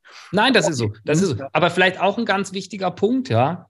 Ähm, perfekt soll das nicht klingen. Um Gottes Willen. Die ganze Reise, die wir gemacht haben, da sind auch ganz viele Sachen schiefgegangen. Da sind ganz viele Sachen, die sind nicht gut gelaufen. Da habe ich, ob es auch mal als persönliche Message zu Sachen, viele Sachen auch falsch gemacht und Fehler gemacht. Ganz klar und völlig richtig. Und ich könnte auch über meine Learnings, wo habe ich Sag doch mal einen. Sag doch mal einen. Direkt freigegriffen. Wir haben vorhin über diese Plattform gesprochen, über diese ähm, IoT-Plattform für die Windparksteuerung. Mhm. So, und was war mein Learning zum Beispiel? Ähm, ich, ich, war damals zuständig für diese Plattform und habe gesagt, Leute, wir haben hier eine IoT-Plattform in Silicon Valley gefunden, die erlaubt es euch, den Park besser auszugestalten. Was habe ich dann gesagt? Ich bin hingegangen und habe diesen Leuten erklärt, wie ein Dashboard aussieht, wie man diesen Park steuert. So, ja. und dann bin ich hingegangen und gesagt, so und so muss das aussehen. Ich, Hans-Martin Hellebrand, beauftrage jetzt, und das war so ein cooles Visual, würde man sagen, wo man die Windturbinen sieht, Wellengänge und alles, was wichtig war. So, dann haben die immer gesagt, ich glaube nicht, dass das richtig ist. Und ich habe zum Beispiel sehr dickköpfig gesagt, doch, doch, so muss es aussehen. Dann haben die sich mit den Leuten von der RWE ähm, unterhalten und haben dann dieses Projekt weit ohne mich weitergeführt. Und am Ende kam die feierliche Verkündung dieses Dashboards. Also es wurde dann in diesem Operating Room gezeigt, also wo es dann an der Wand hing. Und Timo, der Vorhang geht weg. Es ist eine schwarze Wand, auf der nur Zahlen und Lichter ja. blinken. Nix fancy. ich sitze da hinten. Ja. ja. Nix fancy, nix Dashboard, nicht. Nix fancy, ja. nix Dashboard. Und ich merke, wie ich richtig sauer war und sagte, wer hat denn sowas be bestellt? Ja. Mein Learning, und jetzt nehme ich mal das Learning daraus, und danach wird es auch noch was, was ich bereue tatsächlich, da geht es noch weiter. Das war das sympathische Learning, war, der Wurm muss dem Fisch schmecken, nicht dem Angler. Weil was ich dann gesehen habe, war, die Leute, die den Windpark steuern, die haben gesagt, wir haben endlich alle Informationen, so wie wir sie brauchen, auf einem Schirm. Die brauchten nicht fancy und wir müssen den Park sehen, dreidimensional etc. Die brauchten Sensordaten und Impulse, wo sie einsteigen können. Und ich konnte wirklich live beobachten, wie bei mir diese Erkenntnis reifte, oh Gott, wie konnte ich denn eigentlich nur versucht sein, denen zu erzählen, was die anderen wohl brauchen. Da ist viel entstanden von wegen den Kunden Mittelpunkt stellen, hinhören, sich selber auch nicht einmischen, sondern gucken, was kommt da raus und iteratives Arbeiten. Jetzt auch nochmal ein Learning, wo ich sage, da ist was falsch gelaufen. Wir haben da durchaus auch in Startups investiert und hatten immer so den Anspruch, wir investieren in kleine Anteile, dann immer größer werdende Anteile und dann holen wir die so in unser Unternehmen. Also wir ja. schlucken diese Startups. Das habe ich an vielen Stellen mitpraktiziert, äh, damals auch in einem Glauben, so ja, die, die Produkte sind gut für uns, wir holen die ran, dann sichern wir die uns und dann ist das nur unser. So, was ist da oft passiert? Oft sind die Gründer weggegangen, das Startup hat nicht mehr performt, die Entwicklung war nur noch auf einen Kunden ausgerichtet und obwohl man ein gutes Produkt hatte, starb das Unternehmen recht mhm. schnell. So, um, so. Du hast es einfach so umarmt, das ist einfach so. Ne, Mit zerdrückt. Konzernliebe erdrückt, habe ich ja, dann immer genau. damals gesagt. Aber da ist auch viel kaputt gegangen und hat sich nicht weiterentwickelt, wo ich heute dann aber für mich auch die, die Reife habe zu sagen, und da sind wir wieder bei dem Plattformansatz, wo sich sowas dann niederspiegelt oder widerspiegelt lass auch Dinge weiter am Markt existieren. Es ist gut, Dinge zu teilen. Und natürlich ist es toll, wenn man mit einem Startup kooperiert und man benutzt die Produkte selber. Aber wenn man sie nur für sich selber benutzt, dann erdrückt man dieses Startup mit der eigenen Unternehmensliebe und dann entwickelt es sich nicht so weiter als Korrektiv, als externer Partner, sondern es geht viel von Marktsicht einfach verloren. Das mal, und das, jetzt haben wir gerade nur ein so ein Beispiel mal mitgenommen. Da kann ich noch ganz viele ergänzen und es wäre auch vermessen, wenn ich sagen würde, hör mal, frag mich, ich kann es alles und übrigens, ich habe nie Fehler gemacht, ich bin Superman. Ne? Ja, das, genau, das ist ja auch, ja, jetzt hätte ich, ich hadere so ein bisschen, ob ich jetzt nochmal nachfrage, ob du auch noch ein aktuelleres Beispiel hast, jetzt nicht so aus der Vergangenheit, die schon vorbei ist, sondern auch, wo du sagst, bei Badenova, da da habe ich einen Fehler gemacht oder da stecke ich jetzt gerade fest, um vielleicht nochmal zu der Eingangsfrage zu kommen, wo du sagst, nee, da komme ich jetzt im Moment, hm, Timo, einfach nicht weiter. Da, ist, da muss ich mal zur Seite legen. Das ist wichtig, aber ich komme jetzt nicht mhm. weiter. Gibt es sowas? Ja, natürlich gibt es sowas. Natürlich ja. gibt es sowas. Und ähm, jetzt komme ich vielleicht auch zu diesem Aspekt von Transformation. Natürlich ja. ist diese Veränderung, die wir, die, die gerade auch, wie wir angerissen haben, die wir besprochen haben, eine, die durchaus tief geht. Und da habe ich natürlich auch klar mit meinen direkten Führungskräften auch verschiedene Gespräche, wo ich sage, so, hm, wie, wie, gehen wir das jetzt an? Mhm. Also wie entwickelt sich ähm, unsere Führungskultur in die Richtung, die wir vorhaben? Und da sind es ganz viele kleine Beispiele, die mich beschäftigen, wo ich sage, na ja, da ist vielleicht das Team ähm, vom Mindset her und von der Art, wie ich es arbeite, noch nicht so, wie ich es mir wünsche. Wie adressiere ich das jetzt? Wie adressiere ich das, dass das Team das auch als wertschätzend ja. wahrnimmt? Und natürlich habe auch ich mal einen schlechten Tag oder habe mal einen Satz schnell rausgehauen, der dann bei einem Team ganz anders ankommt. Ja?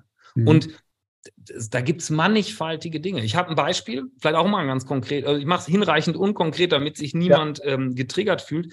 Aber man, man wird ja gefragt und man gibt Antworten. Und ich habe letztens zum Beispiel einen Fehler erlebt. Da war ich in einer Teamsitzung, habe gesagt, ich würde gerne mal gucken, was hier so passiert. Ne? Ich bin als Zuschauer da und. Ich bin ähm, gar nicht da. Mhm. Ich bin ja. gar nicht da. Ich möchte mir einfach ein Bild machen. Das hat auch gut funktioniert und ähm, mhm. dann habe ich mir dieses Bild gemacht und irgendwann war ich Teil dieser Diskussion. Und dann passiert natürlich auch das, dass man sagt, ich habe da auch eine Meinung. Mhm. Mensch, wie ist denn das? Wollen wir das Thema nicht lieber so und so angehen? Ja. So, und äh, nehmt das mal mit. So, und dann bin ich rausgegangen habe gedacht, ich habe das Team gesehen, habe auch meine Meinung, also in die Diskussion mit eingeworfen. Was passiert ist im Nachgang war, dass dieses Team lange überlegt hat, jetzt war da der Vorstand und der hatte ja. eine Meinung. Ist das ein ja. Befehl? Ja, so. selbstverständlich ja, genau. Ja, selbstverständlich nicht, hätte ich gesagt, in der neuen Führungsdiskussion. Aber weil wir in dem, in dem Thema so, so drin waren, dass man sich auch dann gar nicht reflektiert und sagt, ich habe ja. mal einen Impuls, aber wichtig ja. im Sinne der OKR-Steuerung, ja. ihr seid für den Outcome zuständig. Ich gebe euch das als Impuls mit. Das ist ja auch eher eine persönliche Meinung, die kann auch falsch sein. Das hast du alles nicht gesagt, ne? In dem, in dem in der Hitze des Gefechtes. Genau. Und auch in der Hitze dieser sehr positiven Diskussion. Ich bin auch rausgegangen und dachte, tolle positive Diskussion und musste dann leider erst nach einigen Tagen erfahren, dass das Team jetzt durchaus verunsichert ist und dann schon ja von der eigenen Idee ein Stück weit abgehen ja. wollte, weil da Aspekte von mir drin waren, die sie als Befehl ja. verstand. Das Schöne, es kam natürlich dann zum Gespräch, das finde ich ist ein sehr reifes, äh, reifer ja, Fortgang dieses. Themas gewesen. Also, dass die Leute mir gesagt haben, wir müssen dich nochmal sprechen, weil du hast Folgendes gesagt. Wie meintest du denn das? Mhm. Damit konnten wir das gut korrigieren und konnten vor allen Dingen auch das Führungsverständnis dann nochmal gut klarziehen. Ja? ja. Aber natürlich ist es auch für mich ärgerlich, dass ich sage, guck mal, wenn du so unvorsichtig in so eine Diskussion gehst und dann gar nicht merkst, dass vielleicht das falsch verhaften und verfangen könnte, dann hast du dem Team vier Tage lang einen falschen Impuls und eine Richtung gegeben und ja, ne, war unnötig. Das ist jetzt mal so ein ganz kleiner Fail. Naja, klar, das größere. ist. Gibt, also, wir können auch eine Fail, ja. ein Fail-Special machen. Ja, genau. Da gibt es auch größere. Nee, aber das ist ja schon so ein Punkt. Ich glaube, den hast du auch, den weiß man ja auch bei diesem ganzen Prozess, wenn man sich da reinliest und damit beschäftigt, weiß man ja um dieses Thema, was für eine Wirkung man hat in dies, aus dieser Rolle kommend. Ähm, und da kann ich mir schon vorstellen, dass man sich dann ärgert, zumal man denkt, man hat jetzt was besonders Wertvolles getan. Und eigentlich ist ja so ein bisschen die Essenz daraus so ein bisschen, halt dich zurück. Und das ist ja unheimlich schwierig, weil man auch viele Ideen hat und sagt, nee, ja, mach ja. die für dich da hinten, weiß ich nicht wo, aber bitte nicht hier oder, und da würde ich immer sagen, sogar auch behalte dich zurück, das nehme ich sogar eher ein Stück raus, sei ja. dir über die Rolle noch bewusster und sag im Zweifel Folgendes. Ich würde jetzt gerne mal meine Meinung hier mit reinbringen, also meine Sicht, mein, meine persönliche Sicht, aber wichtig, es ändert nichts an der Verantwortung, die ihr habt. Ihr seid das Team, ihr seid für den Outcome verantwortlich. Und wichtig, ich erhebe auch nicht den Anspruch, dass die Meinung, die auf dem Vorstandsstuhl sitzt, eine höhere ist ja, sondern nehmt es einfach mal mit als Impuls, lasst uns das mal in die Diskussion mit einbringen. Aber ich bin völlig fein damit, wenn ihr auch nachher sagt, war für die Diskussion vielleicht auch wertvoll, weil es, da sind wir wieder bei der Heterogenität. Dadurch kommt man ja in Diskussion, es kommen vielleicht neue Aspekte raus. Aber die Einzelmeinung, die muss man da nicht übertrieben hochhalten aufgrund des Amtes. Mhm. Das wäre wahrscheinlich eher der richtige Kontext gewesen, als einfach nur zu sagen, ich komme mal vorbei und gucke zu um dann in so eine Diskussion zu gehen. Aber da sieht man, und da sieht man auch wieder diesen Aspekt der persönlichen Entwicklung, diese Transformation in neue Unternehmensführungsmodelle, die betrifft jeden Einzelnen in einem Unternehmen. Egal ja. in welcher Position und in welcher Funktion. Und ich glaube, da ist einfach wichtig, dass man mit einer guten Energie sagt, da bin ich auch bereit, mich selber weiterzuentwickeln, weil da macht auch diese Reise Spaß und ist bereichernd. Super, Hans-Martin. Ich glaube, das ist ein gutes Schlusswort. Wir sind jetzt über zwei Stunden hier am Quatschen. Das, ähm, wow. Das ist wow. Ähm, es, hat, es macht mir sehr viel Spaß immer noch und ich hoffe, wir können das nochmal irgendwie fortsetzen. Ähm, aber mit Blick so auf die Zuhörer, ich bin da ja schon immer sehr, sag ich mal, auf mich fokussiert, aber äh, vielleicht machen wir jetzt hier einfach mal einen Break auch mit Sicht auf, deine, auf deinen Terminplan. Vielen Dank für diese zwei Stunden. Also wie gesagt, viel Energie für den Freitag. Diese Woche nach dem Urlaub war für mich schon ziemlich harzig, aber du hast mich da nochmal motiviert und ich gebe dir auch ja, viel Energie für deinen Urlaub, der jetzt bald kommt. Schön. Timo, vielen, vielen Dank. Ich fand es auch ein sehr sympathisches, kurzweiliges Gespräch. Hat mir viel Spaß gemacht und ich hoffe, für die Zuhörerinnen und Zuhörer war da ordentlich auch was drin. Bin ich mir sicher. Vielen Dank. Danke. Tschüss. Super spannend, oder? Hans Martin steht für mich für eine neue Generation. sagen wir mal von Energiewende, Transformationslotsen. Mit viel IT im Blut, New Ways of Working in der DNA, dazu ein ordentlicher Schuss Positivismus aus dem Silicon Valley und abgerundet mit einer Prise Pragmatismus aus dem Rheinland. So ungefähr würde ich mir den Hellbrand-Cocktail mixen. Bei diesem Plattformansatz der Badenova bin ich gespannt, beziehungsweise ich frage mich, ob der Markt eher den offenen, kooperativen Ansatz aller Microsoft aus Freiburg honoriert und kopiert vielleicht auch, oder ob nicht im Stile von Apple doch holistischere und vielleicht in sich nochmal besser aufeinander abgestimmte Ansätze für die Energiewende at Home, wie vielleicht bei 1,5 Grad abzusehen, die Prosumer-Haushalte überzeugen wird. Wahrscheinlich werden wir auch im IT-Markt beide eine Existenzberechtigung haben. Oder was meint ihr? Ich muss jetzt weiter zum nächsten Gast. Bin schon spät. Bis zum nächsten Mal. Wir hören uns. Euer Timo. Ihr findet den Podcast bei Apple, Spotify, Deezer und natürlich auf unserer Website Utility 4.0. Wenn es euch gefallen hat, freut sich mein kleines Ego über ein paar Sternchen oder Likes an den entsprechenden Stellen.